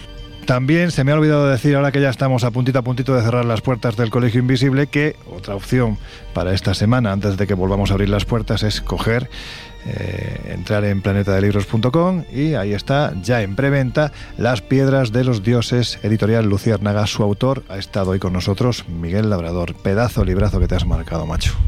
muchísimas gracias. Ya sabes que, que lo estaba comentando antes, ¿no? que estos casi dos últimos años, ¿no? y sobre todo gracias a, este, a este grupo humano espectacular, ¿no? De, no paráis de darme confianza, ¿no? Y, y no sé por qué no os arrepentís, pero bueno, pero eh, es verdad que, sin, sin, vosotros hubiera sido imposible y, de verdad muchísimas gracias por todo el apoyo y, no, yo encantado de que os haya parecido interesante. No, gracias a ti porque realmente eres de esas sorpresas inesperadas que, que te da la vida y que te hacen que esto sea mucho más divertido, mucho más agradable y más fascinante. Así que de verdad gracias por estar con nosotros y por supuesto estás invitado a participar en los colegios invisibles que te apetezca. Muchísimas gracias.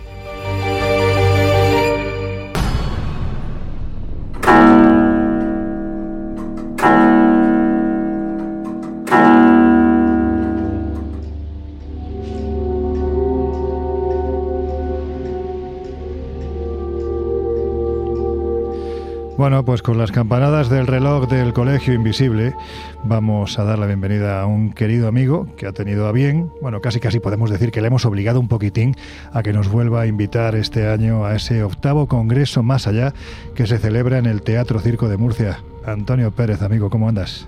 Pues muy bien. Eh, quiero rectificarte un poquito ya eh, antes de empezar. Eh, no, no, no es uno, no me obligáis. La verdad es que para mí es un placer que vengáis. Bueno, eso luego lo tienes que demostrar. Ya sabes que nos encanta que nos agasajen con buena comida y buena bebida.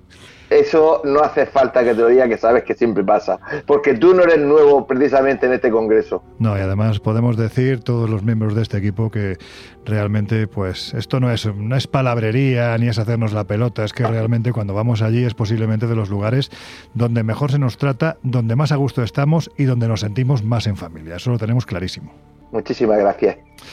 A ti, buen hombre, a ti, por, por, hacer lo que haces, porque yo siempre lo digo, señores de la cultura, señores de la política, apoyen iniciativas como la de Antonio Pérez, porque además la finalidad, como tantos otros años, hay que decir que es benéfica, porque este, este año, Antonio, el dinero que se vaya recaudando va a ir concretamente a quién? A una ONG que se llama Pediatría Solidaria es un grupo de médicos de aquí, de la región de Murcia, que utilizan su tiempo libre, sus vacaciones, pues para viajar a zonas eh, de África y zonas en las que hay muchísimas necesidades, sobre todo en los niños. Y bueno, pues eh, creemos que es una gente a la que hay que, que apoyar y echarle una mano.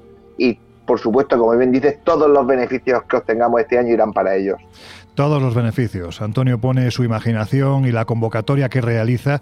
Yo sé que a veces también pone más de lo que debería, porque no siempre se recupera, pero bueno, esto lo vamos a dejar aparte. Nosotros lo que sí hacemos es poner nuestro granito de arena haciendo el Colegio Invisible desde allí a partir de las 10 de la noche para todos y todas los que queráis acercaros a verlo en directo. Es decir, es una entrada a partir de ahí, es, la entrada es gratuita para poder acceder a la realización del Colegio Invisible. Estaremos tanto Laura como Josep, como Jesús, como yo mismo, pero no no solo haciendo el Colegio Invisible, sino también a lo largo de las jornadas que dura este Congreso, porque hay que decir que este año, quitándonos a nosotros, mm, has reunido a un grupo de gente, bueno, pues como todos los años, un grupo fantástico, ¿no? Sí, lo que pasa es que este año yo quería que trabajarais un poquito más, y una vez que ya estáis aquí y os agasajamos, pues que trabajéis un poquito más, no, fuera de broma, eh, para nosotros es una oportunidad fantástica el que los cuatro miembros del Colegio Invisible, eh, que sois primeros espadas, eh, pues que deleitéis a, nuestro, a nuestra gente, a nuestros asistentes, pues con vuestros conocimientos. Y como tú dices, el resto, pues tampoco va a la zaga, ¿no? Tampoco va atrás. La verdad es que creo que hemos conseguido un elenco muy, muy redondo y que yo creo que a gusto de, de, de, todo el mundo. Bueno, pues yo creo que lo importante es que vayamos dando nombres y contenidos de lo que van a hablar. Pues si te parece, lo hacemos cronológicamente, como se lo van a encontrar eh, la gente que venga al Congreso este sábado, 10 de junio. Vamos a empezar, empezamos muy fuerte. El que, además, sin anestesia, el que empieza es Jesús Callejo. Casi nada. Y nos va a hablar sobre casi nada, sobre biohistoria, desvelando enigmas históricos. Bueno, tú sabes que mm, generalmente lo que se suele decir es que no existe lo inexplicable, sino lo inexplicado. Hmm. Y Jesús lo va a demostrar muy bien, porque eh, va a desvelar enigmas históricos que hoy día ya, gracias eh, a la ciencia, gracias al ADN y gracias a una serie de pruebas que se pueden hacer, pues eh, esos enigmas se van resolviendo. Yo creo que, como siempre, nos va a dejar totalmente sorprendidos. Después, si quieres, sigo o me vas a preguntar. No, no, no, tú sigue, sigue. Vamos a hacer el relato, como dices, cronológico de la gente que va a participar para que nuestros oyentes se hagan a la idea, pues eso, de que estamos hablando, como dices, de, de gente verdaderamente buena, ¿no? Yo creo que son los mejores expertos, escritores, periodistas, divulgadores de cuantos hay en nuestro país.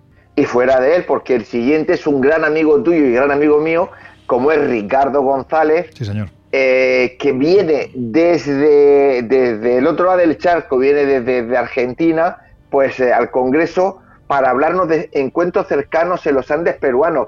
Eh, Ricardo González, todos lo conocéis, seguramente él es contactado actualmente con más prestigio o de los que más prestigio tienen a nivel, a nivel mundial y ha tenido a bien venir a acompañarnos, también hay que decirlo, gracias a tener compañeros como tú que, para él eres casi como un hermano. Sí, además te puedo decir, te puedo decir que has dicho algo que a veces parece que es un anacronismo, ¿no? Hablar de contactados y hablar de prestigio. Pero es que en este caso, a ver, a mí quien me conoce sabe perfectamente que no tengo el punto escéptico de Jesús, pero me voy acercando o me he acercado, ¿no? A lo largo de mi vida. Y a mí gente, a mí gente como Ricardo, pues me parecen que son muy genuinos porque no te habla como el contactado de turno, no es mesiánico, no busca ser el gurú de ninguna secta, sino que busca explicación a lo que a él le lleva ocurriendo desde hace años. Y además, en esa búsqueda de explicación, casi casi te diría que se ha formado más como comunicador, como periodista, porque tú Ricardo, eh, yo recuerdo como nos conocimos en Sevilla, en una comida con amigos, pues hablando de fechas. Bueno, ¿te acuerdas cuando el 4 de febrero del año 1972 el señor Adrián Sánchez, sí, pero es que el 7 de febrero, es decir, hablamos el mismo lenguaje, la diferencia es que él, bueno, pues tiene esta capacidad de abrir la puerta, no sé todavía muy bien a qué, pero sí se lo he dicho, el día que consideres yo quiero ir para verlo. Y hemos hecho varias intentonas. Y él lo único que pide a los periodistas que vamos con él es que si vemos algo, que no lo neguemos, que lo contemos. Y en eso estamos. Hombre, yo lo que te puedo decir es que hay mucha gente que conozco que ha ido con él a varios sitios hmm. y dicen que la experiencia es sorprendente y van a ver y que han visto muchísimas cosas. Gente muy Continuamos que te conozco. Sí, muy seria, muy seria. Después tenemos a Jesús Ortega, eh, con vuestro permiso, con el permiso de todos los investigadores, para mí es el delfín del misterio. Lo es, lo es. En los próximos años será el número uno, porque como tú bien decías, es escéptico, pero tiene algo maravilloso, que no es detractor. Efectivamente. Y eso es muy importante en este mundillo. Y él nos va a hablar de libros extraños, mágicos y sobrenaturales. Yo la verdad es que tengo mucha esperanza en él porque creo que él de verdad eh, va, va, a ser uno de los grandes, grandes que ya lo es, en los próximos años cuando todos como tú y como yo, que ya saltamos los 50, seamos más viejitos. Bueno, después, es así, Lorenzo. Después eh, tendremos el descanso para comer y el primero de la tarde va a ser don Lorenzo Fernández Bueno. No sé si conoces tú un poco a este pajarillo. Pues un poco. Que te he de decir que la gente me pregunta muchísimo por tu conferencia. Vampiros, el eterno retorno yo como no me has contado nada, es decirlo públicamente, lo que sí digo es que si alguien en España sabe de vampiros, es Lorenzo. Es, Lorenzo, Loren. Porque mira que ha viajado a Centro Europa en busca y de, de, esas historias, de esas leyendas, y creo que es la persona más indicada para hablarnos de esos vampiros.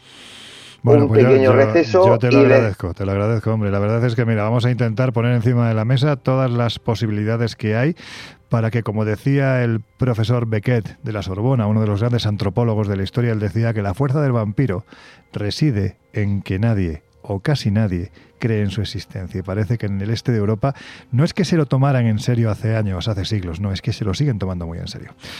Hecho este inciso, venga, vamos a continuar a ver quién viene después. Pues después pues una señora, señorita que casi no conoce, Laura Falcó. Sí, señor. No, escucha, eh, estoy encantado de, de, la conferencia que nos va a dar al otro lado del velo, porque es muy, tú sabes que es muy afín ese aspecto a mí, ¿no? A, los fantasmas, ella tiene verdadera pasión. Nos va a contar historias personales y historias que habéis investigado. Decirte que hace una semana la tuve en, en mi programa y la verdad es que me sorprendió muchísimo cómo lo lleva, porque no es tan parecido una persona tan, tan conocida el decir claramente que es una medium y que ve y, mm. que, y, que tiene pruebas y que lo demuestra. La verdad que tengo mucha ganas también de ver, de, ver y escuchar en su conferencia. Poco más tarde, cuando ella termine, dime. No digo que va a sorprender sin duda, por lo que tú dices, porque Laura, a ver, los que la conocemos, aquí los miembros del equipo del programa ya sabemos que desde hace muchos años no tiene pelos en la lengua a la hora de decir lo que le ocurre. Mm, bueno, cada uno le pone el nombre que quiere ponerle, pero ella es consciente de que los seres humanos, si tenemos cinco sentidos, hay otros que llegan a un sexto sentido. Y ella, por lo que sea, no sabemos muy bien por qué, le ha tocado, le ha tocado desarrollarlo, ¿no? Y la verdad es que las historias que yo creo, porque sé por dónde va a ir, que va a narrar a lo largo de estos de esta charla que va a dar en el Congreso, pues creo que va a sorprender a más de uno porque no se lo esperan. Exactamente, ya, ya te digo que yo lo que he hablado con ella mm, me ha dejado muy, muy, sorprendido porque yo conocía muchas de sus cosas, porque me las habéis contado, pero como tú dices, no tiene pelos en la lengua. Eh, después vamos a tener, ya va a terminar, pues eh, aproximadamente a las, a las 19.15 bueno, aproximadamente no, seguro, porque yo soy tío del tiempo. Ya, no, no, y tú sales con, el, palo y ahí se callan o se callan, vamos. Así funcionamos. Eh, después va a haber una ruta guiada por la Murcia mágica y misteriosa para el 70 o el 80% de la gente que venga al Congreso van a poder disfrutar de la historia, de los cuentos, de las leyendas que existen en el casco antiguo de Murcia y, y bueno, todos los años gusta mucho. Estamos haciendo ahí un poquito de tiempo, después podrán irse a cenar, porque seguidamente, como bien has dicho antes, te vamos a tener al Colegio Invisible, a vuestro programa, aquí para, bueno, vais a grabar delante de todos nosotros y delante de toda la gente, que tú lo has dicho, pero yo quiero recalcarlo, que quiera venir esa noche a veros. No hace falta sacar entrada, es totalmente libre, puede entrar todo el mundo. No os cortéis, venir porque de verdad merece la pena ver a este, a este grupo de grandes personas y mejores investigadores haciendo su trabajo. Te digo una cosa, no solo, no solo vamos a ir nosotros, que sepan quienes se acerquen que vamos a llevar no solo a un Epicosquillas, que es, vamos a decirlo así, es, bueno, decir la mascota del programa es un poco feo, pero vamos, es el, quinto miembro del Colegio Invisible. Es que vamos a traer a su hermano gemelo, venimos con dos. Ya sabéis, a Jesús Ortega, cuando era jovencito, pequeño, resulta que le daba mucho miedo ese muñeco porque se lo regalaron. Y decía que en una ocasión, cuando no tenía pilas, el Epicosquillas se empezó a reír. Bueno, pues va a venir con nosotros por partida doble. Así que cuidado debajo de las butacas, porque en algún lugar os, lo podéis encontrar.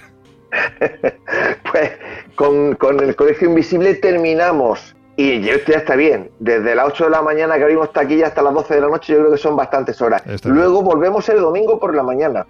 De 10 a 11 y media es una, una conferencia un poco más larga que las normales porque ya es una conferencia especial y os voy a decir por qué, porque viene Miguel Ángel Pertierra y el doctor José Alonso. Claro, y para ellos no podíamos dejar una hora como a los demás. Entonces, hora y media para que nos hablen de ciencia, enigma y misterios del cerebro. La verdad es que me han dicho y algo me han contado que va, van a dejar boquiabiertos a todos los que estén allí, porque hay mucha gente que lo sigue en cuarto milenio, pero incluso dicen que hay cosas que van a sacar aquí que todavía no conocen ni en cuarto milenio ni se conoce fuera de sus investigaciones. Haremos un pequeño receso y después tenemos pues eh, otra conferencia muy especial. Yusel Guijarro y Próspera Muñoz. Eh, van a venir a hablarnos sobre ovnis y todo lo que el gobierno eh, pues niega. También Próspera va a hablar de ese lenguaje oculto, pero aquí no puedo contar todo, pero tengo que ser sincero. Van a haber muchas sorpresas y nada va a ser lo que parece. Bueno. Y hasta ahí puedo leer. Bueno, pues oye, habrá que estar atento, ¿no? Parece que van a ser unas jornadas, mm, desde luego, intensas, muy intensas, de eso no hay ninguna duda. Y la verdad es que variadas, ¿no? Porque los perfiles que acuden este año son completamente diferentes y yo creo que cada uno aporta algo a lo que dicen los anteriores. Así que, bueno, ya sabes, a nosotros nos encantan los congresos, pero sobre todo lo que hay detrás del congreso, que son esas tertulias que se montan entre bambalinas y que son tremendamente divertidas y que seguro que este año no van a faltar no van a faltar para mí. Tú sabes que es lo que yo más valoro. Yo siempre eh, valoro lo que me dice la gente que viene al Congreso y es eh, lo bien que se lo pasan, que es un Congreso muy familiar. Mm. Todos sois gente maravillosa que venís y, eh, os prestáis a todo durante ese fin de semana y bueno, pues eh, esa es la esencia de, nuestro Congreso, es lo que buscábamos y creo que es lo que con este octavo Congreso pues, lo hemos conseguido en todo. Así que solo me queda pues agradeceros a todos los que lo hacéis posible porque nos dais de lo que menos tenéis, que es tiempo. Nos dais vuestro tiempo libre y hay que decirlo muy alto y muy claro, de una forma altruista. Nadie cobra absolutamente nada y eso hay que decirlo muy fuerte y muy claro para que se entere todo el mundo. Antonio, que no quiero terminar, no quiero terminar sin que recordemos que el próximo 28 de julio vamos a celebrar como cierre de temporada del El Colegio Invisible, noche de viernes a sábado, un programa especial que va a durar muchas horas, que vamos a tener a muchos especialistas, que va a haber música en directo, que va a haber público y que vamos a estar en contacto con diferentes grupos liderados por personajes como tú, que vais a estar esa noche mirando las estrellas, porque hay que decir que Antonio Pérez va a ser el que liderará el grupo de Murcia que os vais a reunir exactamente dónde. Pues en el mirador de la Cresta del Gallo, una atalaya fantástica que está en la zona sur de Murcia. Es eh, una pequeña cordillera que separa el mar menor de Murcia, pues ahí vamos a estar, con lo cual vamos a tener un ojo puesto hacia toda la zona del Mar Menor y otro hacia el interior de Murcia, con Murcia a nuestros pies. La verdad que es un sitio fantástico que yo animo a cualquier murciano o de los alrededores que quiera estar con nosotros. Esa noche vamos a estar con vosotros y nuestro punto va a estar en la cresta del gallo, en el mirador. Pues ya lo sabéis, ¿eh? Ahí estará Antonio Pérez con todos quienes queráis acercaros. Nosotros empezaremos el programa seguramente a partir de la una de la madrugada, pero me imagino que ya desde tiempo antes habrá gente que esté observando las estrellas y quién sabe si viendo alguna cosa más. Pero vamos, lo inmediato, la semana que viene se celebra este noveno, noveno no, octavo, siempre, siempre se me va, ¿eh? octavo congreso de eh, Congreso Más Allá que se va a celebrar en el Teatro Murcia, que organiza mi querido amigo Antonio Pérez y en el que, bueno, pues ya sabéis, a partir de las 10 de la noche estaremos haciendo el Colegio Invisible de ese 10 de julio. Estaremos haciendo el Colegio Invisible todos los miembros, entrada gratuita, todos los miembros del programa. En fin, para que vayáis quienes queráis, pero que sepáis que en el previo, durante ese día y el día siguiente, pues se van a celebrar una serie de conferencias a manos de gente tan interesante como las que acaba de comentar Antonio y, bueno, pues por un fin que, en fin, que es, que es, que es más que bondadoso, ¿no? Y es que ese dinero recaudado vaya, a ver, dilo tú otra vez, porque a mí se me ha olvidado va exactamente a... A pediatría, pediatría solidaria.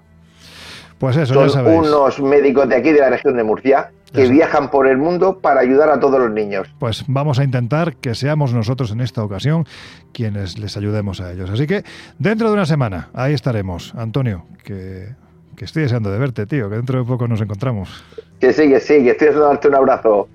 Pues venga, de momento llévate este abrazo virtual desde los micrófonos de Onda Cero y dentro de una semanita un poquito más. Nos vemos. Venga, buenas noches, un abrazo.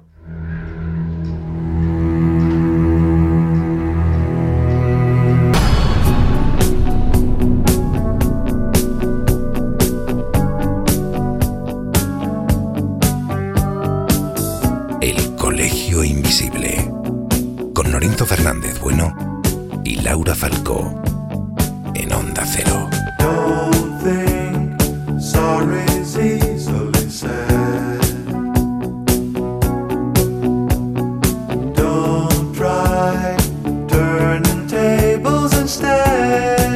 Laura Falcó, dentro de una semana, un poquito más. vamos a abrir las puertas. Bueno, no lo vamos a decir. Pues Desde un sitio especial también, siempre son especiales, pero este, bueno, a lo mejor da un poquito de miedo. Sí, un poquito de miedo puede dar. Pues oye, nos vemos en una semana. Yo sé, Jarro, eh, tus primos. Pues hasta, Ay, tus primos. Pues hasta primos. luego, Lucas. Yo me voy con Miguel, que es aviador, y me da un vuelo por Tú ahí. todo lo que sea Así volar, sea en avioneta o sea en platillo volante, pero vamos, todo volar, ¿no? Bueno, Hombre, yo pues te haré una confesión de jovencito, A ver. cuando yo empezaba con todo esto de los ovnis. Fuiste aducido. No, hombre, no. Joder. Eso no sería una confesión, eso sería un temazo. Temazo, sí. Eh, cada vez que volaba en avión, yo pegaba mi nariz a la ventanilla. ¿Para qué? ver si veía alguno. Bueno, ¿viste alguno? Ya. Ah, bueno, pues ya está, pues sigue intentándolo. Jesús Ortega, que te escuchamos también mañana, El Dragón Invisible, Radio Castilla-La Mancha, a las Eso 12 es. de la noche. Eh, pues eso, ya sabéis, el escepticismo de nuestro querido Jesús, o más bien el misterio, tratado desde un punto de vista crítico, pues como solo lo hace Jesús Ortega. Así que nada, pues que te vaya bonito, mañana haces doblete, así que pues Muy bien. la Pues semana que viene un poquito más. la semana que viene más. Un abrazo, compañeros. Y a vosotros ya, os dejamos en la compañía de José Luis Salas, de sus no sonoras y de su fantástico equipo. Nosotros, dentro de una semanita, volvemos a abrir las puertas del Colegio Invisible. Hasta entonces, por favor, tenéis que ser muy felices.